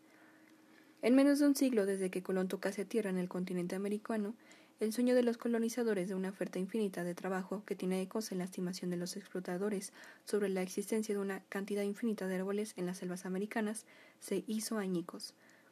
Los europeos habían traído la muerte a América. Las estimaciones del colapso poblacional que afectó a la región después de la invasión colonial varían, pero los especialistas, de forma casi unánime, comparaban sus efectos con un holocausto americano. De acuerdo con David Stannard, en el siglo que siguió a la conquista la población cayó alrededor de 75 millones en Sudamérica, lo que representa el 95% de sus habitantes. Esta es también la estimación de André Gurder Frank, que escribe que en menos de un siglo la población indígena cayó alrededor del 90% e incluso el 95% en México, Perú y otras regiones. En México, la población disminuyó de 11 millones en 1519 a 6.5 millones en 1565 y a unos 2.5 millones en 1600. En 1580, las enfermedades ayudadas por la brutalidad española habían matado o expulsado a la mayor parte de la población de las Antillas a las llanuras de Nueva España, Perú y el litoral carimeño, y pronto acabarían con muchos más en Brasil. El clero explicó este holocausto como castigo de Dios por el comportamiento bestial de los indios, pero sus consecuencias económicas no fueron ignoradas. Además, en la década de 1580, la población comenzó a disminuir también en Europa occidental y continúa haciéndolo ya entrado en el siglo XVII, alcanzando su pico en Alemania, donde se perdieron un tercio de sus habitantes. Con excepción de la peste negra, esa fue una crisis poblacional sin precedentes, y las estadísticas verdaderamente atroces cuentan solo una parte de la historia. La muerte cayó sobre los pobres, no fueron principalmente los ricos quienes murieron cuando las plagas o la viruela arrasaron las ciudades, sino los artesanos, los jornaleros y los vagabundos. Murieron en tal cantidad que sus cuerpos empedraban las calles, al tiempo que las autoridades denunciaban la existencia de una conspiración e instigaban a la población a buscar a los malhechores. Pero por esta disminución de la población se culpó también a la baja tasa de natalidad y a la renuencia de los pobres a reproducirse. Es difícil decir hasta qué punto esta acusación estaba justificada, ya que el registro demográfico antes del siglo XVII era bastante dispar. Sabemos, sin embargo, que a finales del siglo XVI la edad del matrimonio estaba aumentando en todas las clases sociales, y que en el mismo periodo la cantidad de niños abandonados, un fenómeno nuevo, comenzó a crecer. También tenemos las quejas de que los pastores, quienes desde el púlpito lanzaban la acusación de que la juventud no se casaba y no se progreaba para no traer más bocas al mundo de las que podía alimentar. El pico de la crisis demográfica y económica fueron las décadas de 1620 y 1630. En Europa, como en sus colonias, los mercados se contrajeron, el comercio se detuvo, se propagó el desempleo y durante un tiempo existió la posibilidad de que la economía capitalista en desarrollo colapsara. La integración entre las colonias coloniales y europeas había alcanzado un punto donde el impacto recíproco de la crisis aceleró rápidamente su curso. Esta fue la primera crisis económica internacional. Fue una crisis general, como la han llamado los historiadores. Es en este contexto donde el problema de la relación entre trabajo, población y acumulación de riqueza pasó al primer plano del debate y de las estrategias políticas, con el fin de, producir los primeros elementos de una política de población y un régimen de biopoder.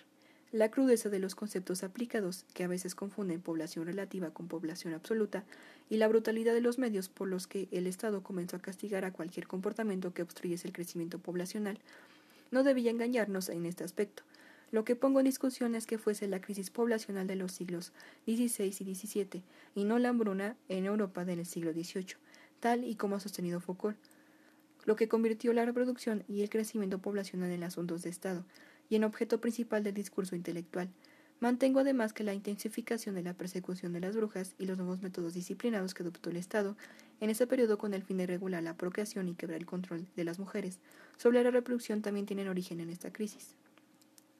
Las pruebas de este argumento son circunstanciales y debe reconocerse que otros factores contribuyeron también a aumentar la determinación de la estructura de poder europea dirigida a controlar de una forma más estricta la función reproductiva de las mujeres.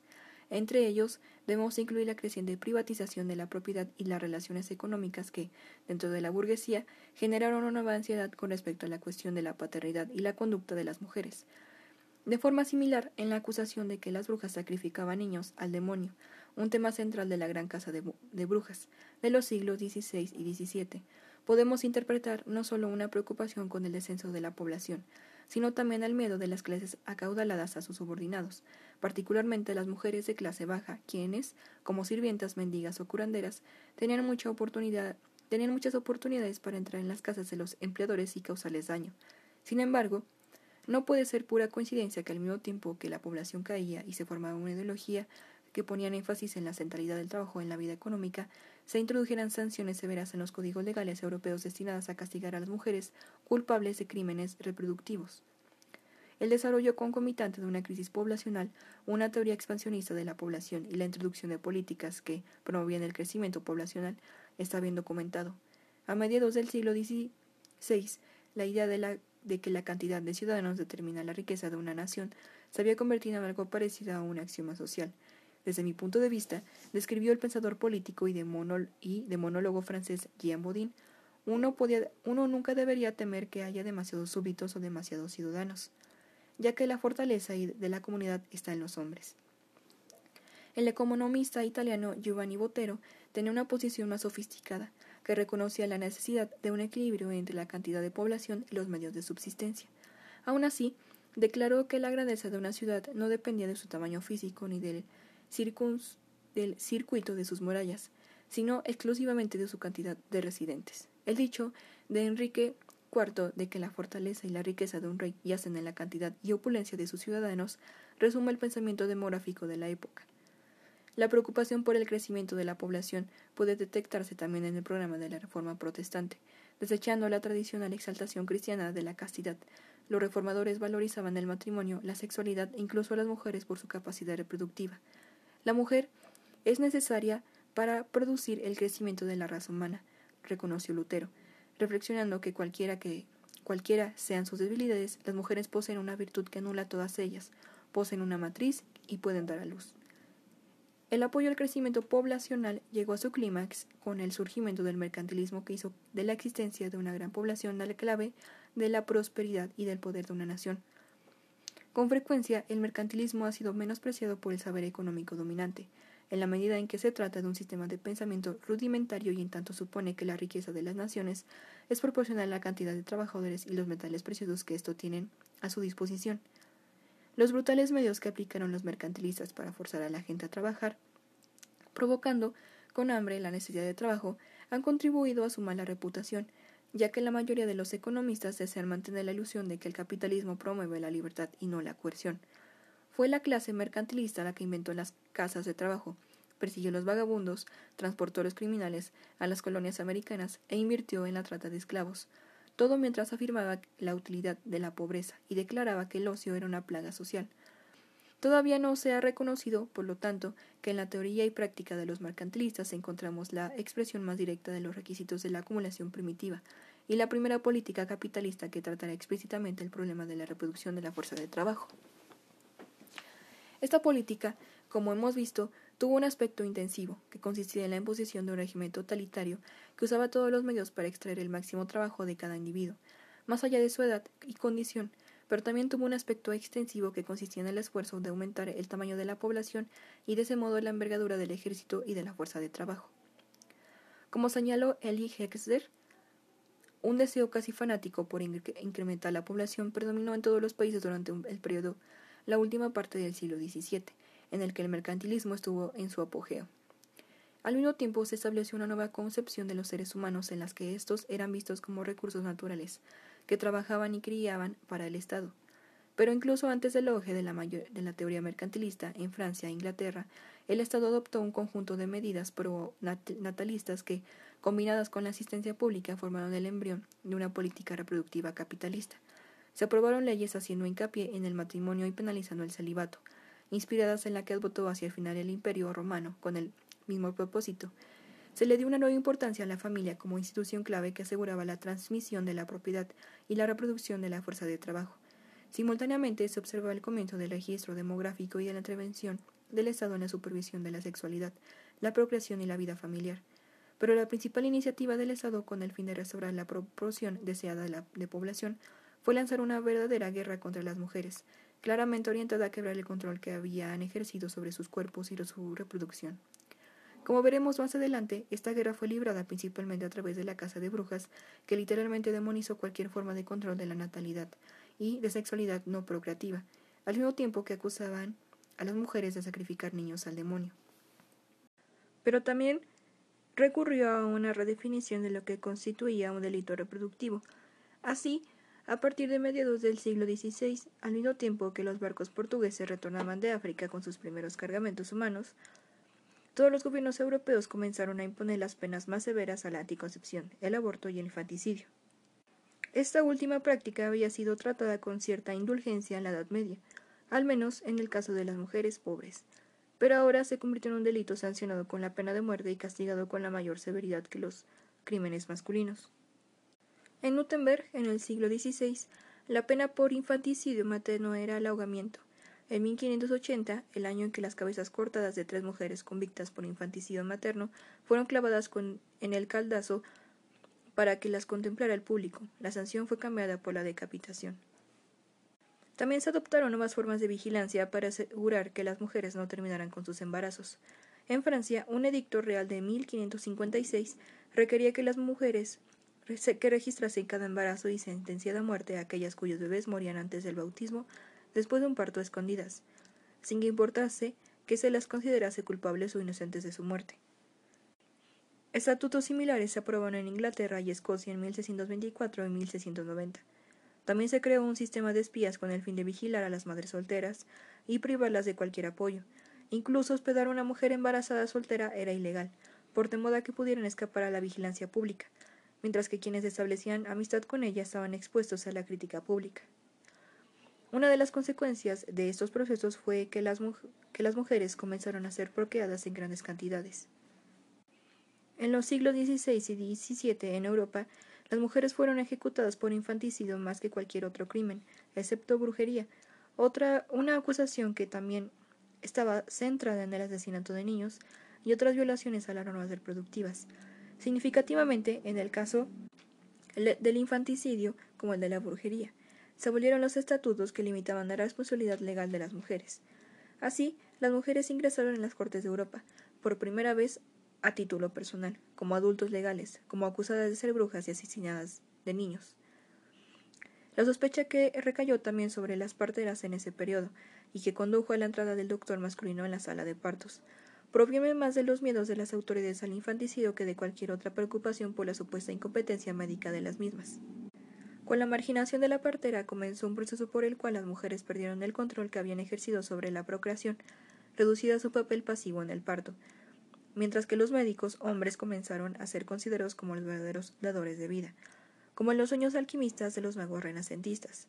Con este cambio empezó también el predominio de una nueva práctica médica que, en caso de emergencia, priorizaba la vida del feto sobre el de la madre. Esto contrastaba con el proceso de nacimiento que las mujeres habían controlado por costumbre, y efectivamente, para que esto ocurriera la comunidad de mujeres que se reunía alrededor de la cama de la futura madre tuvo que ser expulsada de la sala de partos, al tiempo que las parteras eran puestas bajo vigilancia del doctor o eran reclutadas para vigilar a otras mujeres. La masculinización de la práctica médica está retratada en este diseño inglés que muestra a un ángel apartando a una curandera del hecho de un hombre enfermo. La inscripción denuncia de incompetencia, errores populares o los errores del pueblo en cuestiones de medicina.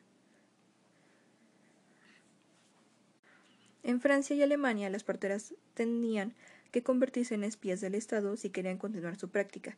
Se les exigía que informaran sobre los nuevos nacimientos, descubrían los padres de los niños nacidos fuera del matrimonio, examinaran a las mujeres sospechadas de haber dado a luz en secreto. También tenían que examinar a las mujeres locales buscando signos de lactancia cuando se encontraban niños abandonados en los escalones de la iglesia. El mismo tiempo de colaboración se les exigía a parientes y vecinos. En los países y ciudades protestantes se esperaba que los vecinos espiaran a las mujeres e informaran sobre todos los detalles sexuales relevantes. Si una mujer recibiera a hombre cuando el marido se ausentaba o si entraba a una casa con un hombre y se cerraba la puerta. En Alemania, la cruzada pronatalista alcanzó tal punto que las mujeres eran castigadas si no hacían suficiente esfuerzo durante el parto o mostraban poco entusiasmo por sus vástagos. El resultado de estas políticas, que duraron dos siglos, las mujeres seguían siendo ejecutadas en Europa por infanticidio a finales del siglo XVIII, fue la esclavización de las mujeres a la procreación. Si en la Edad Media las mujeres habían podido usar distintos métodos anticonceptivos y habían ejercido un control indiscutible sobre el proceso del parto, a partir de ahora sus úteros se transformaron en, un, en territorio político. Controlados por los hombres y el Estado, la procreación fue directamente puesta al servicio de la acumulación capitalista. En ese sentido, el destino de las mujeres europeas en el periodo de acumulación primitiva fue similar al de las esclavas en las plantaciones coloniales americanas, que, especialmente después del fin de la trata de esclavos de 1807, fueron forzadas por sus amos a convertirse en criadoras de nuevos trabajadores. La comparación tiene obviamente serias, limitaciones. Las mujeres europeas no estaban abiertamente expuestas a las agresiones sexuales, aunque las mujeres proletarias pueden ser violadas con impunidad y castigadas por ello. Tampoco tuvieron que sufrir la agonía de ver a sus hijos extraídos de su seno y vendidos en remate. La ganancia derivada de los nacimientos que se les imponían estaba también mucho más oculta. En este aspecto, la condición de mujer esclava revela que una forma más explícita la, la verdad y la lógica de la acumulación capitalista. Pero a pesar de las diferencias en ambos casos, el cuerpo femenino fue transformado en instrumento para la reproducción del trabajo y la expansión de la fuerza de trabajo, tratado como una máquina natural de crianza que funcionaba según los ritmos que estaban fuera del control de las mujeres. Este aspecto de la acumulación primitiva está ausente en el análisis de Marx, con excepción de sus comentarios en el Manifiesto Comunista acerca del uso de las mujeres en la familia burguesa, como productoras de herederos que garantizan la transmisión de la propiedad familiar. Marx nunca reconoció que la procreación pudiera convertirse en un terreno de explotación y al mismo tiempo de resistencia. Nunca imaginó que las mujeres pudieran resistirse a reproducir o que este rechazo pudiera convertirse en parte de la lucha de clases. En Los Grundice sostuvo que el desarrollo capitalista avanza independientemente de las cantidades de población porque, en virtud de la creciente productividad del trabajo, el trabajo que explota el capital disminuye constantemente en relación al capital constante es decir, el capital invertido en maquinaria y otros bienes, con la consecuente determinación de una población excedente. Pero esta dinámica, que Marx define como ley de población típica del modo de producción capitalista, solo podría imponerse si la población fuera un proceso puramente biológico, o una actividad que responde automáticamente al cambio económico, y si el capital y el Estado no necesitaran preocuparse por las mujeres que hacen huelga de vientres, esto es, de hecho, lo que Marx supuso. Reconocía que el desarrollo capitalista ha estado acompañado por un crecimiento en la población, cuyas causas discutió de forma ocasional. Pero, como Adam Smith, vio este incremento como un efecto natural del desarrollo económico. En el tomo 1 de El Capital, contrastó una y otra vez la determinación de un excedente de población con el crecimiento natural de la población, porque la creación debería ser un hecho de la naturaleza y no una actividad social históricamente determinada, cargada de intereses y de relaciones de poder diversas. Se trata de una de las preguntas que Max no se hizo. Tampoco imaginó que los hombres y las mujeres podrían tener distintos intereses con respecto a tener hijos, una actividad que él trató como proceso indiferenciado, neutral desde el punto de vista de género. En realidad, los cambios en la procreación y en la población están tan lejos de ser automáticos o naturales que, en todas las fases del desarrollo capitalista, el Estado ha tenido que recurrir a la regulación y la coerción para expandir o reducir la fuerza de trabajo. Esto es particularmente cierto en los momentos del despegue capitalista, cuando los músculos y los huesos del, del trabajo eran los principales medios de producción. Pero después y hasta el presente, el Estado no ha escatimado esfuerzos en su intento de arrancar de las manos femeninas el control de la reproducción y la determinación de qué niños deberían nacer, dónde, cuándo o en qué cantidad. Como resultado, las mujeres han sido forzadas frecuentemente a procrear en contra de su voluntad, experimentando una alienación con respecto a sus cuerpos, su trabajo e incluso sus hijos, más profunda que la experimentada por cualquier otro trabajador. Nadie puede describir en realidad la angustia y la desesperación sufrida por una mujer al ver su cuerpo convertido en su enemigo, tal y como debe ocurrir en el caso de un embarazo no deseado. Esto es particularmente cierto en aquellas situaciones en las que los embarazos fuera del matrimonio eran penalizados por el ostracismo social o incluso con la muerte. La devaluación del trabajo femenino. La criminalización del control de las mujeres sobre la procreación es un fenómeno cuya importancia no puede dejar de enfatizarse, tanto desde el punto de vista de sus efectos sobre las mujeres como de sus consecuencias en la organización capitalista del trabajo. Está suficientemente documentado que durante la Edad Media las mujeres habían contado con muchos métodos anticonceptivos que, fundamentalmente, consistían en hierbas convertidas en pociones y pesarios, supositorios, que se usaban para precipitar el periodo de la mujer, provocar un aborto o crear una condición de esterilidad. El historiador estadounidense John Riddle nos brinda un extenso catálogo de las sustancias más usadas y los efectos que se esperaban de ellas, o lo que era más posible que ocurriera. La criminalización de la anticoncepción expropió a las mujeres de este saber que se habían transmitido de generación en generación, proporcionándoles cierta autonomía respecto al parto. Aparentemente, en algunos casos, este saber no se perdía, sino que solo pasaba a la clandestinidad. Sin embargo, cuando el control de la natalidad apareció nuevamente en la escena social, los métodos anticonceptivos ya no eran lo que las mujeres podían usar, sino lo que fueron creados específicamente para el uso masculino. ¿Cuáles fueron las consecuencias demográficas que se sucedieron a partir de este cambio? Es una pregunta que no voy a intentar responder por el momento, aunque recomiendo el trabajo de Riddle para una discusión sobre este asunto. Aquí solo quiero poner el acento en que al negar a las mujeres el control sobre sus cuerpos, el Estado las privó de la condición fundamental de su integridad física y psicológica, degradando la maternidad a la condición de trabajo forzado, además de confinar a las mujeres al trabajo reproductivo de una manera desconocida en sociedades anteriores. Sin embargo, al forzar a las mujeres a procrear en contra de su voluntad, o como decía una canción feminista de los 70, a forzarlas a producir niños para el Estado, solo se definían parcialmente las funciones de las mujeres en la nueva división sexual del trabajo. Un aspecto complementario fue la reducción de las mujeres a no trabajadores, un proceso muy estudiado por las historiadoras feministas que hacia finales del siglo XVII estaba prácticamente completado. Para esta época las mujeres habían perdido terreno incluso en las ocupaciones que habían sido prerrogativas suya, como la destilación de cerveza y la partería, en las que su empleo estaba sujeto a nuevas restricciones. Las proletarias encontraban particularmente difícil obtener cualquier empleo que no fuese de la condición más baja, como sirvientas domésticas, la ocupación de un tercio de la mano de obra femenina, peones rurales, hilanderas, tejedoras, bordadoras, vendedoras ambulantes o amas de crianza. Como nos cuenta, entre otros, Mary Wisner, ganaba terreno en el derecho, los registros de impuestos, las ordenanzas de los gremios, el supuesto de que las mujeres no debían trabajar fuera del hogar y que solo tenían que participar en la producción para ayudar a sus maridos.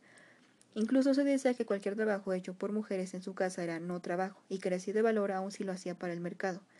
Así, si una mujer cosía algunas ropas se trataba de trabajo doméstico, otras de ama de casa. Incluso si las ropas no eran para la familia, mientras que cuando un hombre hacía el mismo trabajo se consideraba productivo.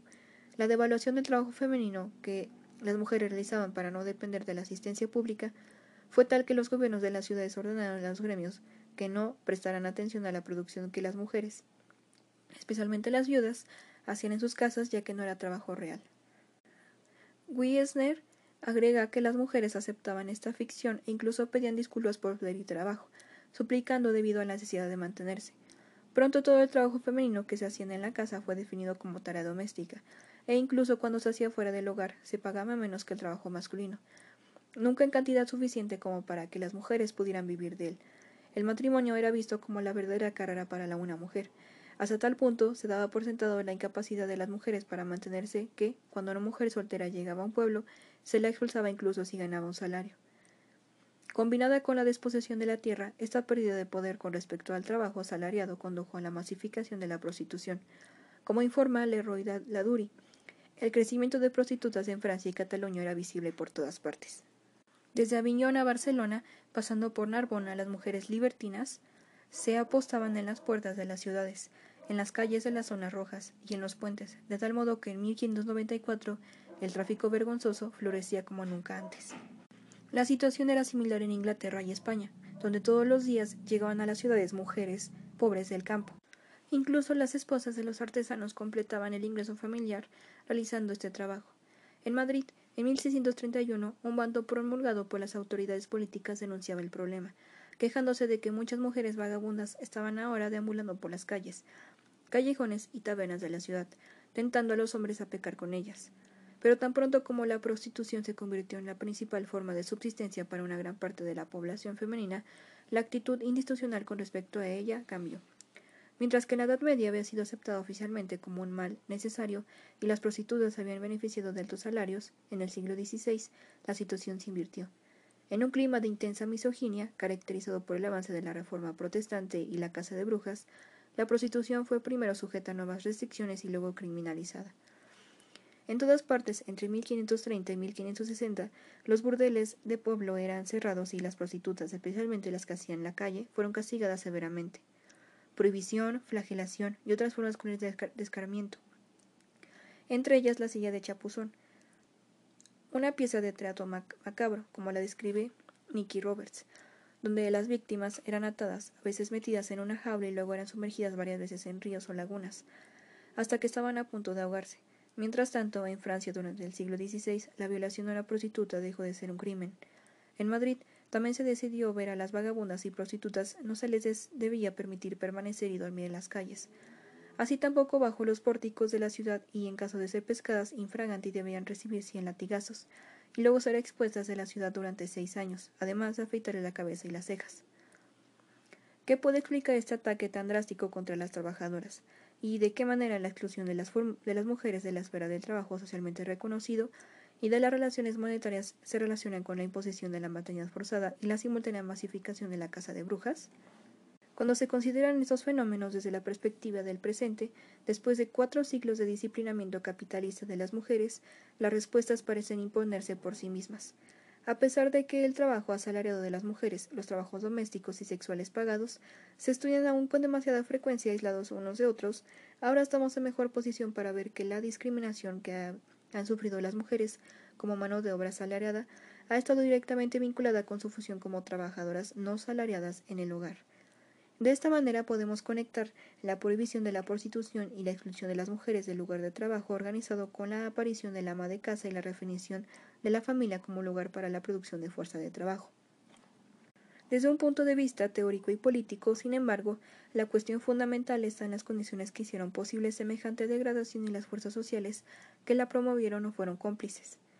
Un factor importante en la respuesta a la devaluación del trabajo femenino está aquí en la campaña que los artesanos llevaron a cabo a partir de finales del siglo XV, con el propósito de excluir a las trabajadoras eh, de sus talleres, supuestamente para protegerse de los ataques de los comerciantes capitalistas que empleaban mujeres a precios menores. Los esfuerzos de los artesanos han dejado gran cantidad de pruebas. Tanto en Italia como en Francia, Alemania, los oficiales artesanos solicitaron a las autoridades que no permitieran que las mujeres compitieran con ellos, prohibiendo su presencia entre ellos, y cuando la prohibición no fue tenida en, cuenta, fueron a la huelga, e incluso se negaron a trabajar con hombres que trabajaran con mujeres. Aparentemente los artesanos estaban interesados también en limitar a las mujeres al trabajo doméstico, ya que, dadas sus dificultades económicas, la prudente administración de la casa por parte de una mujer se estaba convirtiendo en una condición indispensable para evitar la bancarrota y mantener un taller independiente. Siegfried Brauner, el autor de la cita precedente, habla de la importancia de que los artesanos alemanes otorgaban a esta norma social. Las mujeres trataron de resistir frente a esta arremetida, pero fracasaron debido a las prácticas intimidatorias que los trabajadores usaron contra ellas. Quienes tuvieron el coraje de trabajar fuera del hogar, en un espacio público y para el mercado, fueron representadas como arpías sexualmente agresivas o incluso como putas y brujas. Efectivamente, hay pruebas de que la ola de misoginia fue, a finales del siglo XV, creció con las ciudades europeas, reflejada en la obsesión de los hombres por la batalla por los pantalones y por el carácter de la mujer desobediente, comúnmente retratada golpeando a su marido o montándolo como a un caballo, emanada también de este intento contraproducente de sacar a las mujeres de los lugares de trabajo y del mercado. Por otra parte, es evidente que este intento no hubiera triunfado al no hubiera triunfado si las autoridades no, hubieran, no, hubieran, no hubiesen cooperado. Obviamente, se dieron cuenta de que era lo más favorable a sus intereses, además de pacificar a los oficiales artesanos rebeldes. La exclusión de las mujeres de los gremios sentó las bases necesarias para recluirlas en el trabajo reproductivo y utilizarlas como trabajo mal pagado en la industria artesanal. Las mujeres como nuevos bienes comunes y como sustituto de las tierras perdidas. Fue a partir de esta alianza entre los artesanos y las autoridades de las ciudades, junto con la continua privatización de la tierra, como se forjó una nueva división sexual de trabajo o, mejor dicho, un nuevo contrato sexual, siguiendo a Karel Pateman, que definía a las mujeres madres, esposas, hijas, viudas, en términos que ocultaban su condición de trabajadoras, mientras que daba a los hombres libre acceso a los cuerpos de las mujeres, a su trabajo y a los cuerpos y el trabajo de sus hijos. De acuerdo con este nuevo contrato sexual, para los trabajadores varones, las proletarias se convirtieron en lo que sustituyó a las tierras que perdieron con los, con los cercamientos. Su medio de reproducción más básico y un bien comunal del que cualquiera podría apropiarse y usar según su voluntad. Los ecos de esta apropiación primitiva quedaban al descubierto por el concepto de mujer común, que en el siglo XVI calificaba a aquellas que se prostituían, pero en la nueva organización del trabajo todas las mujeres, excepto las que habían sido privatizadas por los hombres burgueses, se convirtieron en bien común, pues una de que las actividades de las mujeres fueron definidas como no trabajo, el trabajo femenino se convirtió en un recurso natural, disponible para todos, no menos que el aire que respiramos o el agua que bebemos. Esta fue una derrota histórica para las mujeres. Con su expulsión del artesanado y la devaluación del trabajo reproductivo, la pobreza fue feminizada.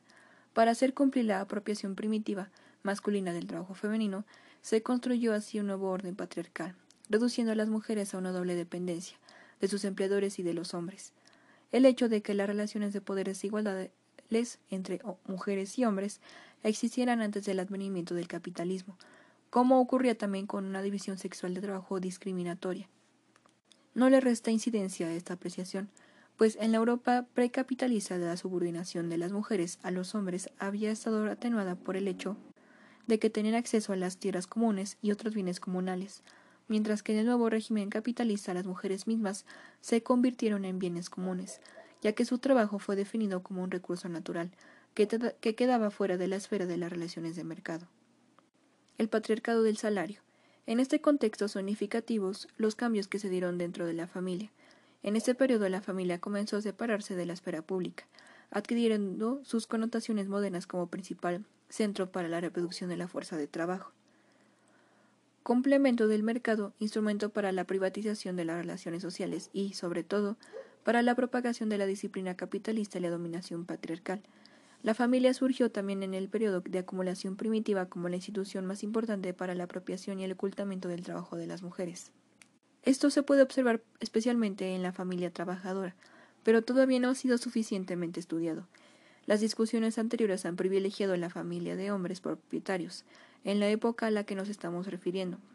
Esta es la norma y el modelo dominante de relaciones con los hijos y entre los cónyuges. También se ha presentado más interés a la familia como institución política que como lugar de trabajo. El énfasis se ha puesto entonces en el hecho de que en la nueva familia burguesa el marido se convirtiese en el representante del Estado, el encargado de disciplinar y supervisar las nuevas clases subordinadas, una categoría que para los teóricos políticos de los siglos XVI y XVII, por ejemplo Jean Bodin, incluye a la esposa y sus hijos. De ahí la edificación de la familia con un microestado o una microiglesia, así como la exigencia por parte de las autoridades de que los trabajadores y trabajadoras solteros vivieran bajo el techo y órdenes de un solo amo. Dentro de la familia burguesa se constata también que la mujer perdió mucho de su poder, siendo generalmente excluida de los negocios familiares y confinada a la supervisión de la casa. Pero lo que falta en este retrato es el reconocimiento de que, mientras que en la clase alta era la propiedad lo que daba al marido poder sobre la esposa e hijos, la exclusión de las mujeres del salario daba a los trabajadores un poder similar sobre sus mujeres. Un ejemplo de esta tendencia fue el tipo de familia de los trabajadores de la industria artesanal, en el sistema doméstico. Lejos de ruir el matrimonio y la formación de la familia, los hombres que trabajaban en la industria artesanal doméstica dependían de ella, ya que una esposa podía ayudarles con el trabajo que ellos hacían para comerciantes, mientras cuidaban sus necesidades físicas y los proveían de hijos, quienes desde muy temprana edad podían ser empleados en el telar o en alguna ocupación auxiliar. Así, incluso en tiempos de descenso poblacional, los trabajadores de la industria doméstica continuaron aparentemente multiplicándose. Sus familias eran tan numerosas que en el siglo XVII un observador austriaco los describió apiñados en sus casas como gorriones en el alero. Lo que destaca en este tipo de organizaciones que aun cuando la esposa trabajaba a la par que el marido, produciendo también para el mercado, era el marido quien recibía el salario de la mujer. Esto le ocurría también a otras trabajadoras una vez que se casaban. En Inglaterra, un hombre casado tenía derechos legales sobre los ingresos de su esposa, incluso cuando el trabajo que ella realizaba era el de cuidar o el de amamantar. De este modo, cuando una parroquia empleaba a una mujer para hacer ese tipo de trabajo, los registros escondían frecuentemente su condición de trabajadoras, registrando la paga bajo el nombre de los hombres. Que este pago se hiciera al hombre o a la mujer dependía del capricho del oficinista.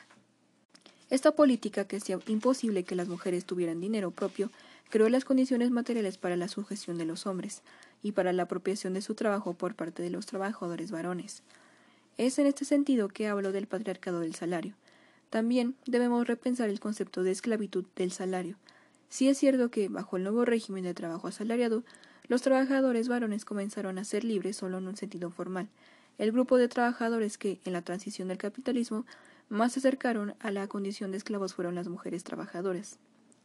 Al mismo tiempo, dadas las condiciones espantosas en las que vivían los trabajadores asalariados, el trabajo hogareño que realizaban las mujeres para la reproducción de sus familias estaba necesariamente limitado. Casadas o no, las proletarias necesitaban algún, algún dinero, consiguiéndolo a través de múltiples trabajos. Por otra parte, el trabajo hogareño necesitaba de cierto capital reproductivo, muebles, utensilios, vestimenta, dinero para los alimentos. No obstante, los trabajadores asalariados vivían en la pobreza, esclavizados día y noche, como denunció un artesano de Nuremberg en 1524. Apenas podían conjurar el hambre y alimentar a sus hijos. La mayoría prácticamente no tenía un techo sobre sus cabezas. Viven en cabañas compartidas con otras familias y animales en las que la higiene, poco considerada incluso entre los que estaban mejor, faltaba por completo. Sus ropas eran harapos y que, en mejor de los casos, su dieta consistía en pan, queso y algunas verduras. Es en este periodo aparente, entre los trabajadores, la clásica figura de la ama de casa a tiempo completo. Y solo en el siglo XIX, como reacción al primer ciclo intenso de luchas contra el trabajo industrial, la familia moderna, centrada en el trabajo reproductivo no pagado de la ama de casa a tiempo completo, fue extendida entre la clase trabajadora primero en Inglaterra y más tarde en Estados Unidos. Su desarrollo, después de la aprobación de las leyes fabriles que limitaban el empleo de las mujeres y niños en las fábricas, reflejó la primera inversión de la clase capitalista, a largo plazo en la reproducción de la fuerza de trabajo más allá de su expansión numérica, forjada bajo la amenaza de la insurrección. Esta fue el resultado de una solución de compromiso entre otorgar mayores salarios, capaces de mantener a una esposa que no trabaja, y una tasa de explotación más intensa. Marx habló de ella como el paso de la plusvalía absoluta a la relativa, es decir, el paso de un tipo de explotación basado en la máxima extensión de la jornada de trabajo y la reducción del salario al mínimo, en un régimen en el que pueden compensarse los salarios más altos y las horas de trabajo más cortas, con un incremento de la productividad del trabajo y del ritmo de la, de la producción. Desde la perspectiva capitalista fue una revolución social, que dejó sin efecto la antigua devoción por los bajos salarios fue el resultado de un nuevo acuerdo, New Deal, entre los trabajadores y los empleados, basados de nuevo en la exclusión de las mujeres del salario, que dejaba atrás su reclutamiento en las primeras fases de la revolución industrial. También fue el signo de un nuevo bienestar económico capitalista, producto de dos siglos de explotación del trabajo esclavo, que pronto sería potenciado por una nueva fase de expansión colonial. En contraste, en los siglos XVI y XVII, a pesar de una obsesiva preocupación por el tamaño de la población y la cantidad de trabajadores pobres, la inversión real en la reproducción de la fuerza de trabajo era extremadamente baja. El grueso del trabajo reproductivo realizado por las proletarias no estaba así destinado a sus familias, sino a las familias de sus empleadores o al mercado. De media, un tercio de la población femenina de Inglaterra, España, Francia e Italia trabajaba como sirvientas. De este modo, la tendencia dentro de los propietarios consistía en posponer el matrimonio, lo que conducía a la desintegración de la familia. Los poblados ingleses del siglo XVI experimentaban una disminución total del 50%. Con frecuencia a los pobres se les prohibía casarse cuando se, les cuando se temía que sus hijos caerían en la asistencia pública, y cuando esto ocurría se los quitaban, poniéndoles a trabajar para la parroquia. Se estima que un tercio o más de la población rural de Europa permaneció soltera. En las ciudades de las tasas eran aún mayores especialmente entre las mujeres. En Alemania, un 45% eran solteronas o viudas. Dentro, no obstante, de la comunidad trabajadora del periodo de transición, se puede ver el surgimiento de la división sexual del trabajo, que sería típica de la organización capitalista del trabajo, aunque las tareas domésticas eran deducidas al mínimo y las proletarias también tuvieran que trabajar para el mercado. En su seno crecía una creciente diferenciación entre el trabajo femenino y el masculino, a medida que las tareas realizadas por las mujeres y hombres se diversificaban, y sobre todo se convertían en portadoras de relaciones sociales diferentes. Por más empobrecidos y carentes de poder que estuvieran, los trabajadores varones todavía podían beneficiarse del trabajo y de los ingresos de sus esposas, o podían comprar los servicios de prostitutas. A lo largo de esta primera frase de proletarización, era la prostituta quien realizaba con mayor frecuencia las funciones de esposa para los trabajadores varones, cocinándoles, limpiando para ellos, además de servirles sexualmente. Más aún la criminalización de la prostitución que castigó a la mujer, pero apenas molestó a sus clientes varones, reforzó el poder masculino. Cualquier hombre podía ahora destruir a una mujer simplemente declarando que ella era una prostituta o haciendo público que ella había cedido a los deseos sexuales del hombre. La mujer, las mujeres habrían tenido que suplicar a los hombres que no les arrebatasen su honor, la única propiedad que les quedaba ya que sus vidas estaban ahora en manos de los hombres que, como señores feudales, podían ejercer sobre ellas un poder de vida o muerte. La domesticación de las mujeres y la definición de la feminidad y la masculinidad, las mujeres como los salvajes de Europa. Cuando se considera esta devaluación del trabajo y la condición social de las mujeres, no hay que sorprenderse entonces de que la insubordinación de las mujeres y los métodos por los cuales pudieron ser domesticadas se encontrarán entre los principales temas de la literatura y de la política social de la transición.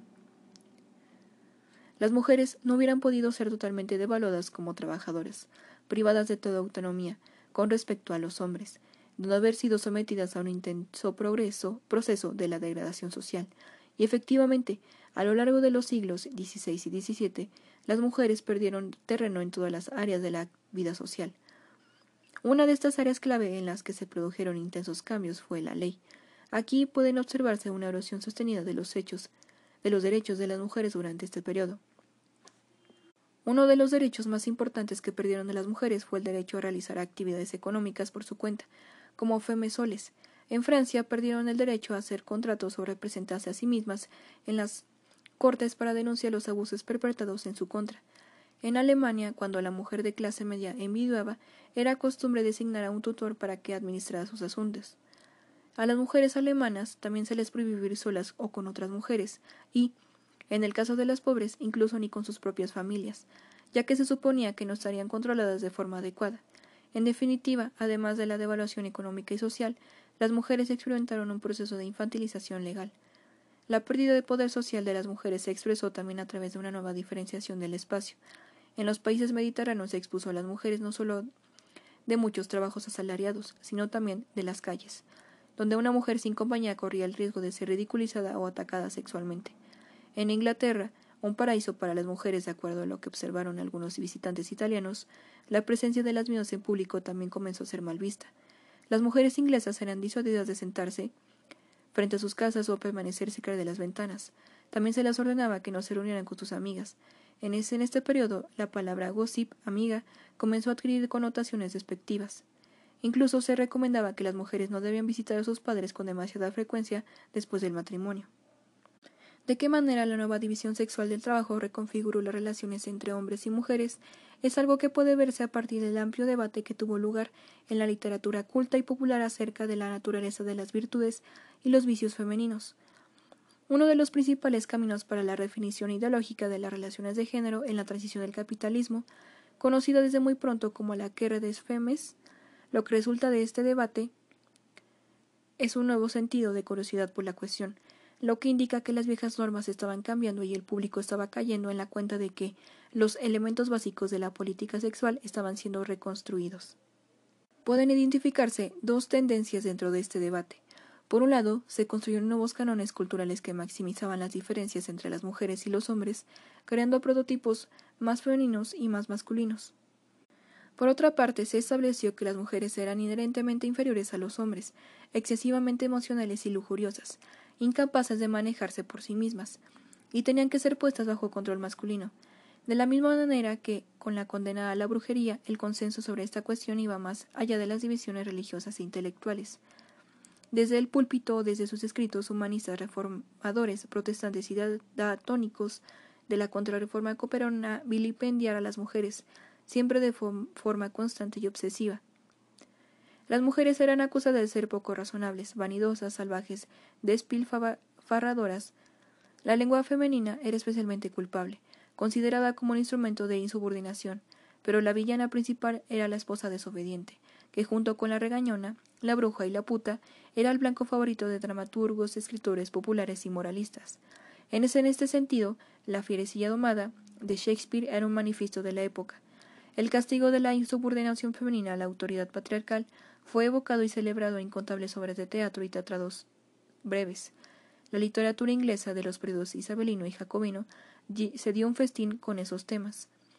Típica del género de Lástima que sea una puta de John Ford, que terminaba con el asesinato, la ejecución y el homicidio aleccionadores de tres de las cuatro protagonistas femeninas. Otras obras clásicas que trataban de disciplinamiento de las mujeres son eh, of Lewet Idle, Forward, Inconstant Woman, la comparecencia de mujeres indecentes, ociosas, descaradas e inconstantes, de John Swetnam, y The Parliament of Women, Parlamento de Mujeres, una sátira dirigida fundamentalmente contra las mujeres de clase media, que la retrata muy atareadas creando leyes para ganarse la supremacía sobre sus maridos. Mientras tanto, se introdujeron nuevas leyes y nuevas formas de tortura dirigidas a controlar el comportamiento de las mujeres dentro y fuera de la casa, lo que confirmaba que la denigración literaria de las mujeres expresaba un proyecto político preciso que apuntaba a dejarlas sin autonomía ni poder social. En la Europa de la edad de la razón, a las mujeres acusadas de regañonas se les ponía bozales como a los perros, y eran paseadas por las calles. Las prostitutas eran azotadas o enjauladas y sometidas a simulacros de aguamientos, mientras se instauraba la pena de muerte para las mujeres condenadas por adulterio. No es exagerado decir que las mujeres fueron tratadas con la misma hostilidad y sentido de distanciamiento que se concedía a los salvajes indios en la literatura que se produjo después de la conquista. El paralelismo no es causal. En ambos casos la denigración literaria y cultural estaba al servicio de un proyecto de expropiación. Como veremos, la demonización de los aborígenes americanos sirvió para justificar su esclavización y el saqueo de sus recursos. En Europa, el ataque librado contra las mujeres justificaba la apropiación de su trabajo por parte de los hombres y la criminalización de su control sobre la reproducción. Siempre el precio de la resistencia era el exterminio. Ninguna de las tácticas desplegadas contra las mujeres europeas y los súbditos coloniales habría podido tener éxito si no hubieran estado apoyadas por una campaña de terror. En el caso de las mujeres europeas, la Casa de Brujas jugó el papel principal en la construcción de una nueva función social y en la degradación de su identidad social. La definición de las mujeres como seres demoníacos y las prácticas atroces y humillantes a las que muchas de ellas fueron sometidas dejó marcas indelebles en su psique colectiva y en el sentido de sus posibilidades. Desde todos los puntos de vista, social, económico, cultural, político, la Casa de Mujeres fue un momento decisivo en la vida de las mujeres. Fue el equivalente a la derrota histórica en la que alude Engels en el origen de la familia, la propiedad privada y el Estado, como la causa de desmoramiento del mundo matriarcal, pues la Casa de Brujas destruyó todo mundo de prácticas femeninas, relaciones colectivas y sistemas de conocimiento que habían ido, sido la base del poder de las mujeres en la Europa precapitalista, así como la condición necesaria para su resistencia en la lucha contra el feudalismo. A partir de esta derrota surgió un nuevo modelo de feminidad, la mujer y la esposa ideal, casta, pasiva, obediente, ahorrativa, de pocas palabras y siempre ocupada con sus tareas. Este cambio comenzó a finales del siglo XVII, después de que las mujeres hubieran sido sometidas por más de dos siglos de terrorismo de Estado. Una vez que las mujeres fueron derrotadas, la imagen de la feminidad construida en la transición fue descartada como una herramienta innecesaria, y una nueva, domesticada, ocupó su lugar. Mientras que en la época de las casas de brujas las mujeres habían sido retratadas como seres salvajes, mentalmente débiles, de apetitos inestables, rebeldes, insubordinadas, incapaces de controlarse a sí mismas, a finales del siglo XVIII el canon se había revertido. Las mujeres eran ahora retratadas como seres pasivos, asexuados, más obedientes y moralmente mejores que los hombres, capaces de ejercer esta influencia positiva sobre ellos.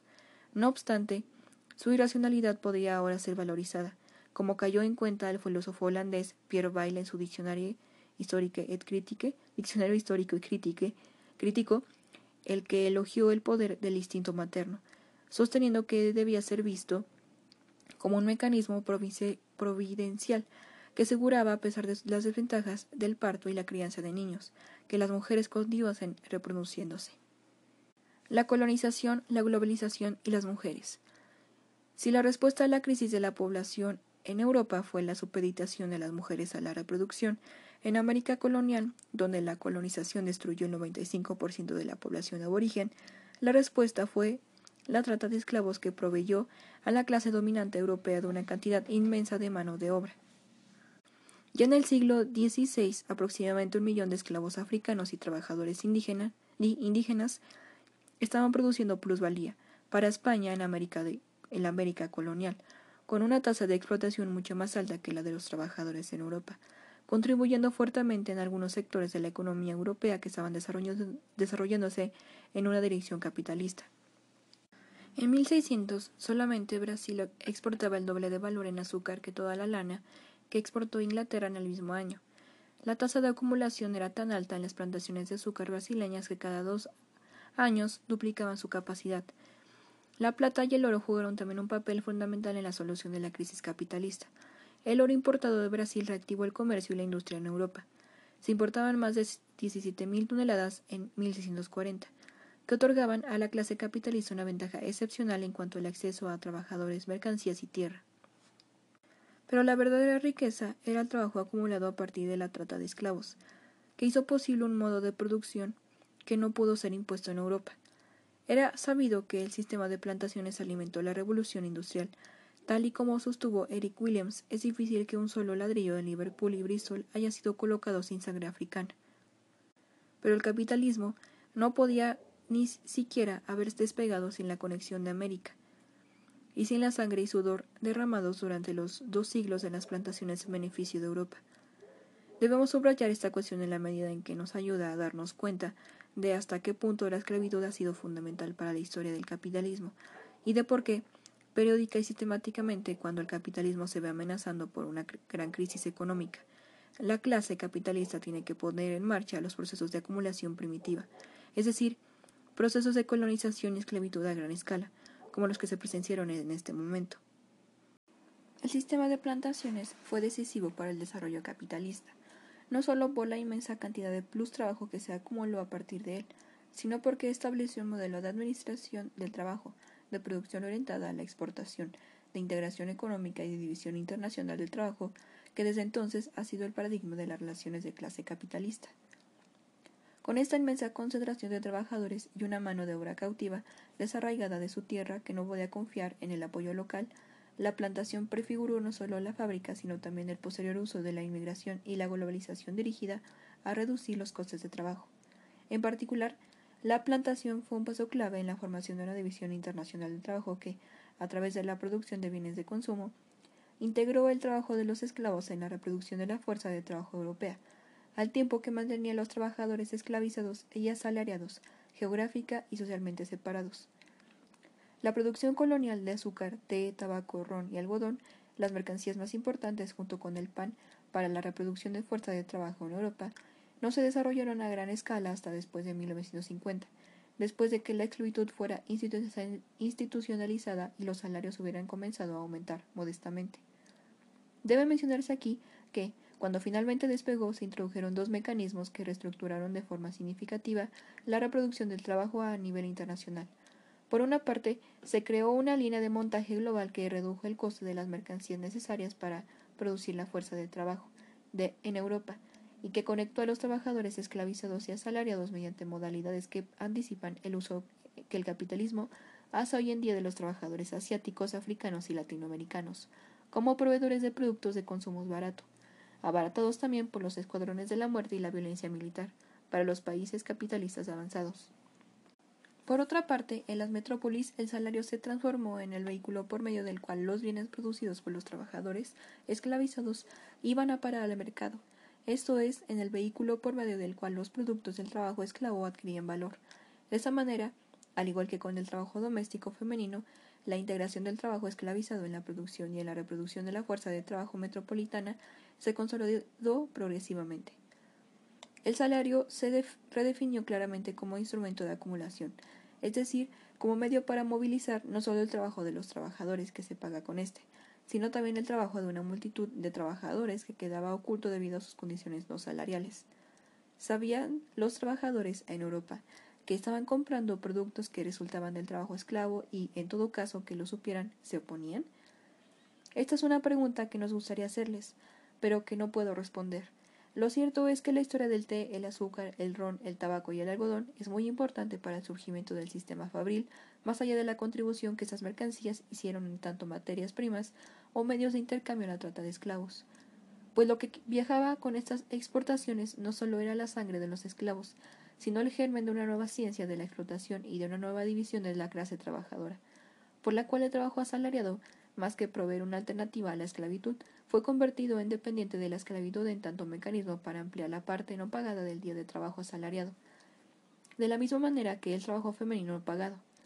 Las vidas de, las, de los trabajadores esclavizados en América y las de los asalariados en Europa estaban tan estrechamente conectadas que en las islas del Caribe, en donde a los esclavos se les daba parcelas de tierra, campos de aprovisionamiento, para que cultivaran para su consumo propio, la cantidad de tierra que les tocaba y la cantidad de tiempo que les daba para cultivarle variaban en proporción al precio del azúcar en el mercado mundial, lo cual es perfectamente posible que haya estado determinado por la dinámica de los salarios de los trabajadores y su lucha por la reproducción. Sin embargo, sería un error concluir que el ajuste del trabajo esclavo a la, a la producción del proletariado asalariado europeo creó una comunidad de intereses entre los trabajadores europeos y los capitalistas de la metrópolis, supuestamente consolidada a partir de su deseo común de artículos importados baratos. En realidad, al igual que la conquista, la trata de esclavos fue una desgracia para los trabajadores europeos. Como hemos visto, la esclavitud, al igual que la caza de brujas, fue un inmenso laboratorio para la experimentación con métodos de control del trabajo que luego fueron importados a Europa. La esclavitud influyó también en los salarios y en la situación legal de los trabajadores europeos. No puede ser una coincidencia que justo cuando terminó la esclavitud los salarios en Europa aumentaran considerablemente y los trabajadores europeos lograran el derecho a organizarse. También es difícil imaginar que los trabajadores en Europa sacaran provecho económico de la conquista de América, al menos en su fase inicial. Recordemos que la intensidad de la lucha antifeudal fue lo que instigó a la nobleza menor y a los comerciantes a buscar la expansión colonial, y que los conquistadores salieron de las filas de los enemigos más odiados de la clase trabajadora europea. También es importante recordar que la conquista proveyó a las clases dominantes de la plata y oro que usaron para pagar a los ejércitos mercenarios que derrotaron las revueltas urbanas y rurales y que, en los mismos años en que los araucanos, aztecas e incas eran subjuzgados, los trabajadores y trabajadoras en Europa eran expulsadas de sus casas, marcados como animales y quemadas como brujas. No debemos suponer, entonces, el proletariado europeo fuera siempre cómplice del saqueo de América, aunque indudablemente hubo proletarios que de forma individual, si lo fueran, la nobleza esperaba tan poca cooperación de las clases bajas que, inicialmente, los españoles solo permitían a unos pocos embarcarse. Solo ocho mil españoles emigraron legalmente a América durante todo el siglo XVI, de los cuales el clero era del 17%. Incluso más adelante se prohibió el asentamiento en el extranjero de forma independiente por miedo a que pudieran colaborar con la población local.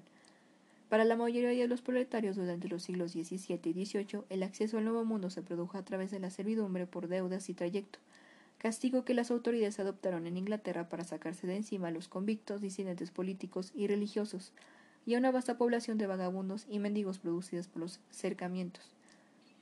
Como Peter Lindenbach y Marcus Rediker señalaron entre Mani Hydra, la hidra de la revolución, el miedo de los colonizadores a la, migración sin restricciones estaba bien fundado, dadas las condiciones de vida miserables que prevalecían en Europa y el atractivo que ejercían las noticias que circulaban sobre el Nuevo Mundo, y que lo mostraban como una tierra milagrosa en la que la gente vivía libre del trabajo duro y de la tiranía, de los amos y de la codicia, y donde no había lugar para mío y tuyo, ya que todas las cosas se tenían en común. La atracción que ejercía el nuevo mundo era tan fuerte que la visión de la nueva sociedad que aparentemente ofrecía influyó en el pensamiento político de la Ilustración, contribuyendo a la emergencia de un nuevo significado de la noción de libertad, como ausencia de amo, una idea previamente desconocida para la teoría política europea. No sorprende que algunos europeos cansados de perderse en este mundo utópico como Linebauch y Rediker afirmaran contundentemente pudieran reconstruir la experiencia perdida de las tierras comunes. Algunos vivieron durante años con las tribus indígenas a pesar de las restricciones que soportaban quienes se establecían en las colonias americanas y el alto precio que pagaban los que eran atrapados, ya que quienes escapaban eran tratados como traidores y ejecutados. Este fue el destino de algunos colonos ingleses en Virginia que cuando fueron atrapados después de fugarse para vivir con los indígenas, fueron condenados por los concejales de la colonia a ser quemados, quebrados en la rueda y colgados o fusilados. El terror creaba fronteras. Comentaban Linnebaugh y Rediker. Sin embargo, todavía en 1699, los ingleses seguían teniendo dificultades para persuadir a que abandonaran su vida indígena a aquellos a quienes los indígenas habían cautivado. Ni los argumentos, ni las súplicas, ni las lágrimas, como comentaba un contemporáneo, podían persuadir a muchos de abandonar a sus amigos indios. Por otro lado, los niños indígenas habían sido educados cuidadosamente entre los ingleses, vestidos y enseñados, y sin embargo, no hubo ningún caso de cómo se quedara con ellos, sino que regresaban a sus naciones. En cuanto a los proletarios europeos que huían a hacer servidumbre por deudas o llegaban al Nuevo Mundo para cumplir una sentencia penal, su suerte no fue muy diferente. Al principio, de la de los esclavos africanos con quienes frecuentemente trabajaban codo a codo. La hostilidad hacia sus amos era igualmente intensa, hasta el punto que los dueños de las plantaciones los veían como un grupo peligroso y, en la segunda mitad del siglo XVII, comenzaron a limitar su uso, introduciendo la legislación destinada a separarlos de los africanos. No fue, sin embargo, hasta finales del siglo XVIII cuando las fronteras raciales fueron irrevocablemente trazadas. Hasta entonces, la posibilidad de las alianzas entre blancos, negros y aborígenes y el miedo, y miedo a esa unidad en la imaginación de la clase dominante europea tanto en su tierra como en las plantaciones, estaba constantemente presente. Shakespeare le dio voz en La Tempestad, donde imaginó la conspiración organizada por Caliban, el rebelde nativo, hijo de una bruja, y por Trínculo y Estefano, los proletarios europeos que se hacen a la mar, sugiriendo la posibilidad de una alianza fatal entre los oprimidos y dando un contrapunto dramático con la mágica capacidad de Próspero para sanar la discordia entre los gobernantes. En la tempestad, la conspiración termina ignominiosamente con los proletarios europeos demostrando que no son nada más que ladrones, suelos y borrachos y, que, y con Caliban suplicando perdón a su homo colonial. Así, cuando los rebeldes derrotados son traídos frente, al, frente a Próspero y sus antiguos enemigos, Sebastián y Antonio, ahora reconciliados con él, sienten el escarminio y la desunión y entran en contacto con conceptos como la propiedad. Sebastián. Jaja. ¿Quiénes son estos, Antonio? ¿Se compran con dinero? Antonio. Seguramente. Uno de ellos es bien raro y sin duda muy vendible. Próspero. Señores, ved la librea de esos hombres y decid si son honrados. Y este contrahecho tenía por madre una bruja poderosa que dominaba la luna, causaba el flujo y el reflujo y la excedía de empoderío. Los tres me han robado y este semidiablo, semidiablo pues es bastardo. Tramó con ellos quitarme la vida. A estos dos los conocéis, pues son vuestros. Este ser de tinieblas es mío. Shakespeare La Tempestad. Acto 5, escena 1. Líneas 265 a la 276. Sin embargo, fuera de escena esta amenaza continuaba. Tanto en las Bermudas como en Barbados los sirvientes fueron descubiertos conspirando junto a los esclavos africanos, al mismo tiempo que miles de convictos eran embarcados hacia allá en la década de 1950, desde las Islas Británicas. En Virginia, el momento álgido de la alianza entre sirvientes negros y blancos fue la rebelión de Bacón de 1675 a 1676, cuando los esclavos africanos y los siervos por endeudamiento se unieron para conspirar contra sus amos. Es por esta razón que, a partir de la década de 1940, la acumulación de un proletario esclavizado en las colonias del sur de Estados Unidos y el Caribe estuvo acompañada de la construcción de jerarquías raciales, frustrando la posibilidad de tales combinaciones. Se aprobaron leyes privando a los africanos de derechos civiles ya que se les habían otorgado, como la ciudadanía, el derecho a portar armas y el derecho a hacer declaraciones o buscar resarcimientos ante un tribunal por los daños que hubieran sufrido. El momento decisivo se dio cuando la esclavitud fue convertida en condición hereditaria y a los amos de esclavos se les dio el derecho de golpear y matar a sus esclavos. Además, los matrimonios entre negros y blancos fueron prohibidos. Más tarde, después de la Guerra de Independencia de Estados Unidos, la servidumbre blanca por deudas, considerada un vestigio del dominio inglés, fue eliminada. Como resultado, a finales del siglo XVIII, las colonias de América del Norte habían pasado de una sociedad con esclavos a una sociedad esclavista. A la vez que se debilitaba de forma severa la posibilidad de solidaridad entre africanos y blancos. Blanco, a la vez que se debilitaba de forma severa la posibilidad de solidaridad entre africanos y blancos. Blanco en las colonias se convirtió no solo en un distintivo de privilegio social y económico que servía para designar a aquellos que hasta 1150 habían sido llamados cristianos y posteriormente ingleses, u hombres libres, sino también en un atributo moral, un medio por el cual la hegemonía fue naturalizada, a diferencia de negro o africano, que se convirtieron en sinónimos de esclavo, hasta el punto de que la gente negra libre, que todavía tenía una considerable presencia en Norteamérica durante el siglo XVII, se vio forzada más adelante a demostrar que era libre. Sexo, raza y clase en las colonias. ¿Podría haber sido diferente el resultado de la conspiración de Caliban si sus protagonistas hubieran sido mujeres? Y si los rebeldes no hubieran sido Caliban, sino Sycorax, su madre, la poderosa bruja argelina que Shakespeare oculta en el fondo de la obra, ni tampoco Trínculo y Estéfano, sino las hermanas de las brujas que, en los mismos años de la conquista, estaban siendo quemadas en la hoguera Europa, esta es una pregunta retórica, pero sirve para cuestionar la naturaleza de la división sexual del trabajo en las colonias y de los lazos que podían establecerse allí entre las mujeres europeas, indígenas, africanas, en virtud de una experiencia común de discriminación sexual. En, y en Yo Tituba, la bruja negra de Salem, Mar Marise Conde nos permite comprender bien el tipo de situación que podía producir semejante lazo, cuando describe cómo Tituba y su nueva ama la joven esposa del puritano Samuel Parris, se apoyaron mutuamente en contra del odio criminal de su marido hacia las mujeres.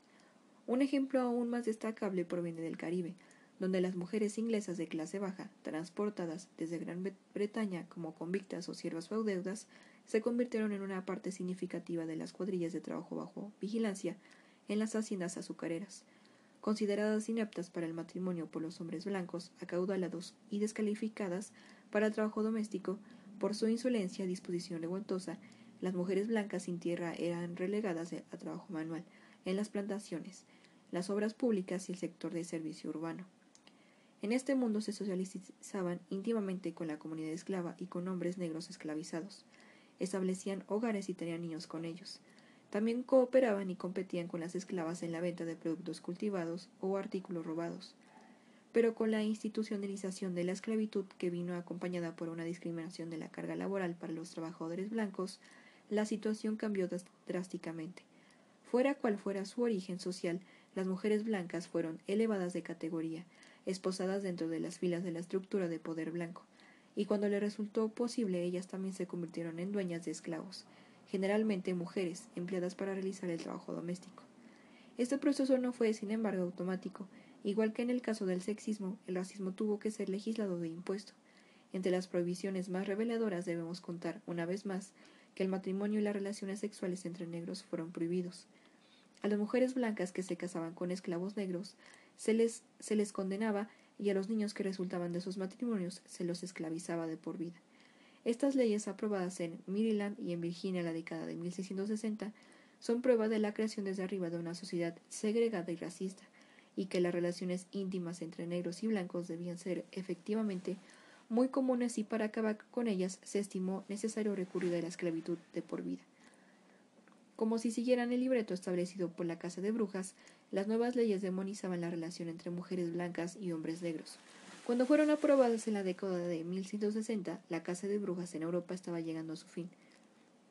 Pero en las colonias inglesas, que luego se convertirán en Estados Unidos, todos los tabús que rodeaban a las brujas y a los demonios negros estaban siendo revividos esta vez a expensas de los hombres negros. Divide y vencerás. También se convirtió en política oficial en las colonias españolas, después de un periodo en el que la inferioridad numérica de los colonos recomendaba una actitud más liberal hacia las relaciones interétnicas y la alianza con los jefes locales a través del matrimonio. No obstante, en la década de 1540, en la medida en que el crecimiento de la cantidad de mestizos debilitaba el privilegio colonial, la raza fue instaurada como factor clave en la transición de propiedad y se puso en funcionamiento una jerarquía racial para separar a indígenas, mestizos y mulatos, y la propia población blanca.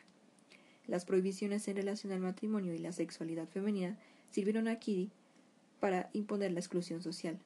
Pero en la América hispana la segregación por razas fue solo parcialmente exitosa, debido a la migración, la disminución de la población, las rebeliones, rebeliones indígenas y la formación de un proletario urbano blanco sin perspectivas de mejora económica y, por lo tanto, propenso a identificarse con los mestizos y mulatos más que con los blancos de clase alta. Por eso, mientras que en las sociedades basadas en el régimen de plantación del Caribe, las diferencias entre europeos y africanos aumentaron con el tiempo. En las colonias sudamericanas se hizo posible una cierta recomposición, especialmente entre las mujeres de clase baja, europeas, mestizas y africanas, quienes Además de su precaria posición económica, compartían las desventajas derivadas del doble discurso incorporado en la ley, que las hacía vulnerables al abuso masculino. Pueden encontrarse signos de esta recomposición en los archivos de la Inquisición sobre las investigaciones que llevó a cabo para erradicar las creencias mágicas y heréticas en México durante el siglo XVIII. La tarea era imposible y pronto la propia Inquisición perdió interés en el proyecto, convencida a estas alturas de que la magia popular no era una amenaza para el orden político. Los testimonios que recogieron revelan, sin embargo, la existencia de múltiples intercambios entre mujeres en temas relacionados con curas mágicas y remedios para el amor, creando con el tiempo una nueva realidad cultural extraída del encuentro entre tradiciones africanas, europeas e indígenas. Como escribe Ruth Bejar, las mujeres indias daban colibríes a las curanderas españolas para que los usaran para la atracción sexual. Las mulatas enseñaron a las mestizas a domesticar a sus maridos. Una hechicera loba le contó sobre el demonio a una coyota.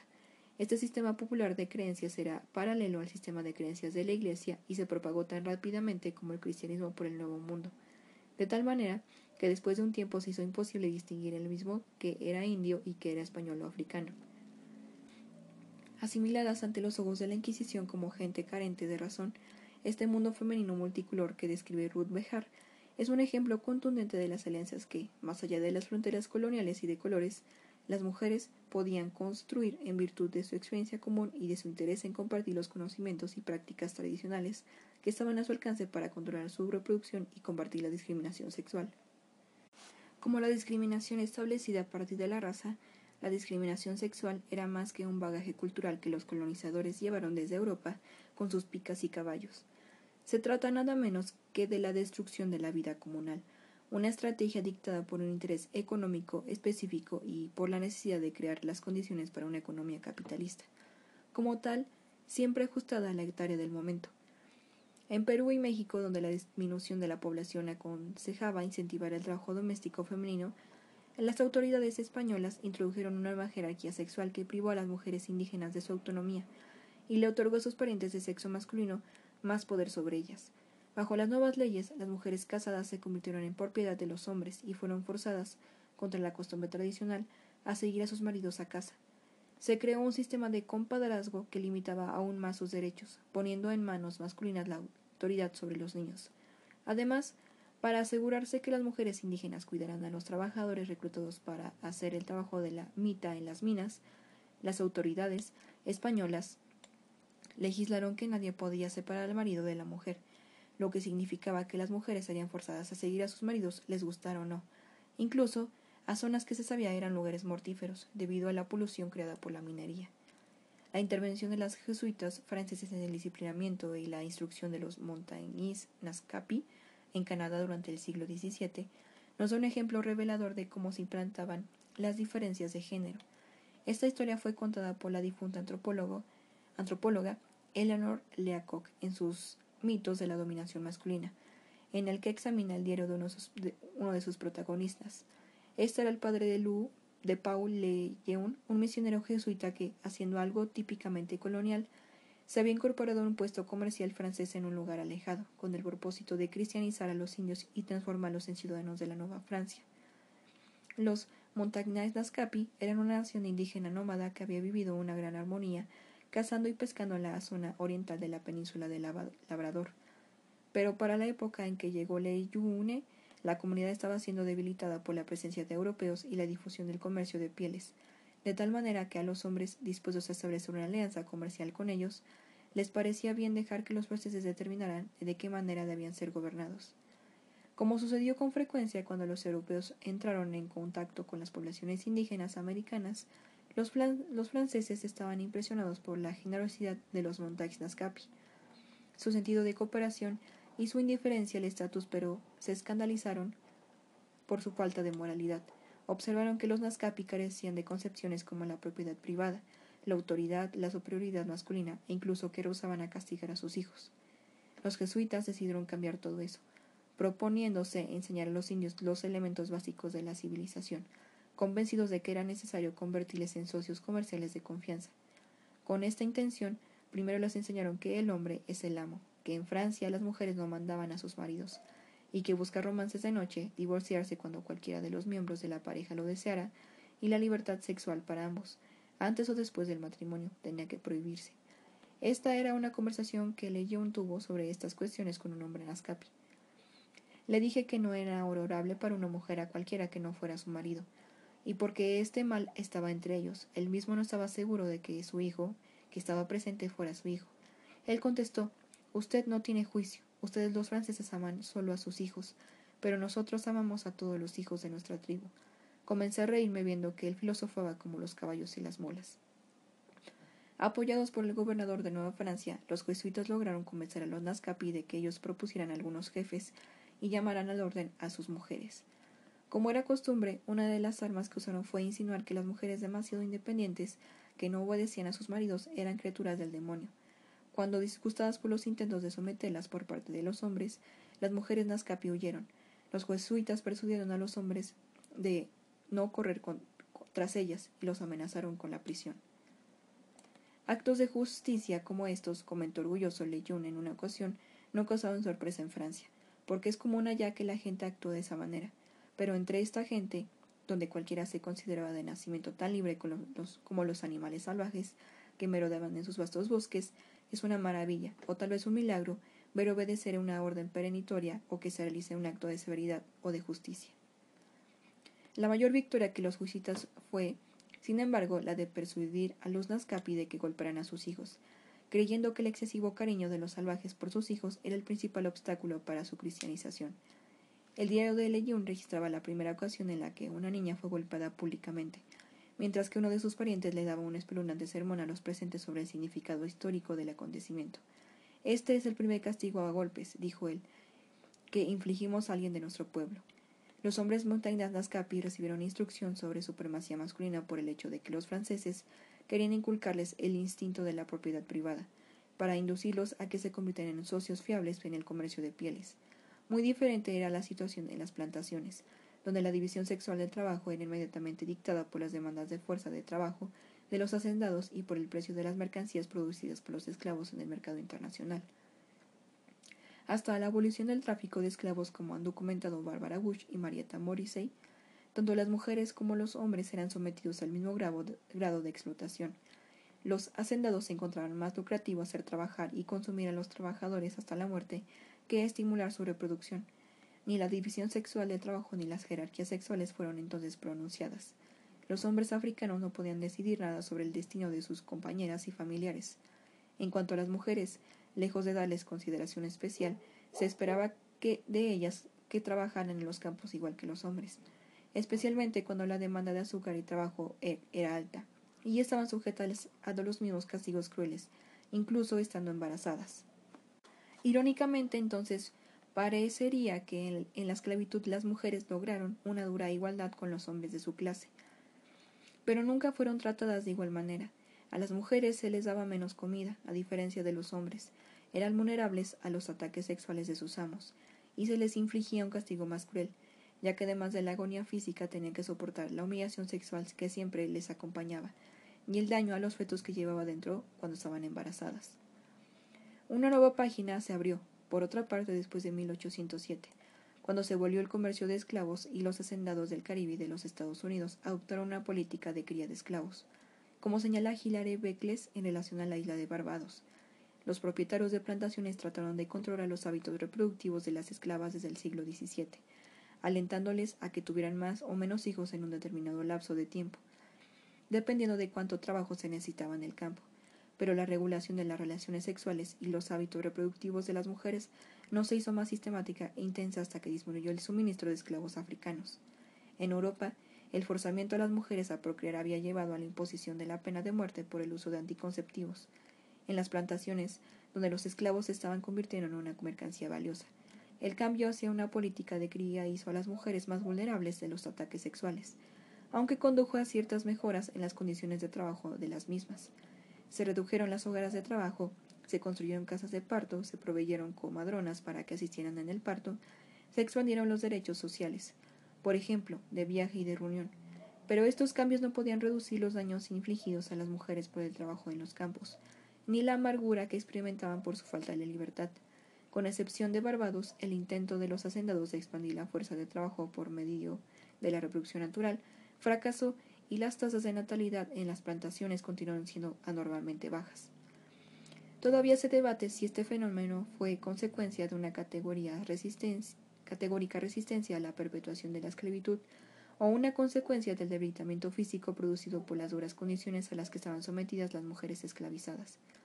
Pero como señala Bush, hay nuevas razones para creer que la principal razón del fracaso se debió al rechazo de las mujeres, pues tan pronto como la esclavitud fue erradicada, incluso cuando sus condiciones económicas se deterioraron en cierta forma, las comunidades de esclavos libres comenzaron a crecer.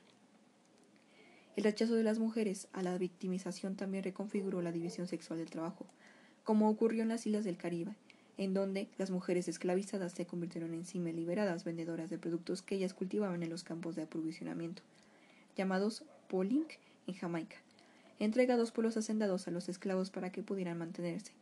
Los hacendados adoptaron esta medida para ahorrarse el coste de reproducción de la mano de obra, pero el acceso a los campos de aprovisionamiento resultó también ser ventajoso para los esclavos. Les dio mayor movilidad y la posibilidad de usar el tiempo destinado a su cultivo para otras actividades. El hecho de poder producir pequeños cultivos que podían ser consumidos o vendidos dio impulso a su independencia. Las más empeñadas en el éxito de los campos de aprovisionamiento fueron, no obstante, las mujeres que comerciaban con la cosecha, reproduciendo y reapropiándose dentro del sistema de plantaciones, de las principales ocupaciones que realizaban en África. Una consecuencia de esto fue que, a mediados del siglo XVIII, las mujeres esclavas en el Caribe habían forjado para sí un lugar en la economía de las plantaciones contribuyendo a la expansión e incluso a la creación del mercado de alimentos de la isla. Hicieron esto como productoras de mucha de la comida que consumían los esclavos y la población blanca, y como vendedoras ambulantes en los puestos de mercado. El alimento de su cosecha se complementaba con productos tomados del negocio del amo, intercambiados con otros esclavos o entregados por sus amos a ellas mismas para la venta. Fue a partir de esa capacidad como las esclavas también entraron en contacto con las proletarias blancas, que muchas veces habían sido esclavas por deudas, aun después de que esas últimas hubiesen dejado de trabajar en cuadrillas bajo vigilancia y se hubieran emancipado. Por momentos su relación podía ser hostil. Las proletarias europeas, que también sobrevivían fundamentalmente del cultivo y la venta de su cosecha, robaban a veces los productos que las esclavas llevaban al mercado, o bien intentaban impedir su venta. Pero ambos grupos de mujeres colaboraban también en la construcción de una vasta red de relaciones de compra-venta que evadían las leyes creadas por las autoridades coloniales cuya preocupación periódica era que estas actividades pudieran poner a las esclavas fuera de su control. A pesar de la legislación introducida para evitar que vendieran o que limitaran los lugares en que podían hacerlo, las esclavas continuaron ampliando sus actividades en el mercado y cultivando sus parcelas de aprovisionamiento, que llegaron a considerar como propias, de tal manera que, a finales del siglo XVIII, estaban formando un protocampesinado, que prácticamente tenía el monopolio de los mercados de las islas, de acuerdo con algunos historiadores, una consecuencia de esto fue que, antes de la emancipación, la esclavitud en el Caribe prácticamente había terminado. Las esclavas, aunque parezca increíble, fueron una fuerza fundamental en este proceso, ya que a pesar de los intentos de las autoridades de limitar su poder, dieron forma, con su determinación, al desarrollo de la comunidad esclava y de las economías de la isla. Las esclavas del Caribe también tuvieron un impacto decisivo en la cultura de la población blanca especialmente en la de las mujeres blancas, a través de sus actividades como curanderas, videntes, expertas en prácticas mágicas y la dominación que ejercían sobre las cocinas y dormitorios de sus amos. Como cabía esperar, eran vistas como el corazón de la comunidad esclava. Los visitantes estaban impresionados por sus cantos, sus pañuelos en la cabeza, sus vestidos y su manera extravagante de hablar que, según se entiende ahora, eran los medios con que contaban para satirizar a sus amos. Las mujeres africanas y criollas influyeron en las costumbres de las mujeres blancas pobres, quienes, según la descripción de un contemporáneo, se comportaban como africanas, caminando con sus hijos amarrados sobre sus cabezas, mientras hacían equilibrio con bandejas de productos sobre sus cabezas. Pero su principal logro fue el desarrollo de una política de autosuficiencia, que tenía como base las estrategias de supervivencia y las redes de mujeres. Estas prácticas y los valores que las acompañaban, que Rosalind Terborg Penn ha identificado como los principios fundamentales del feminismo africano contemporáneo. Redefinieron la comunidad africana de la diáspora.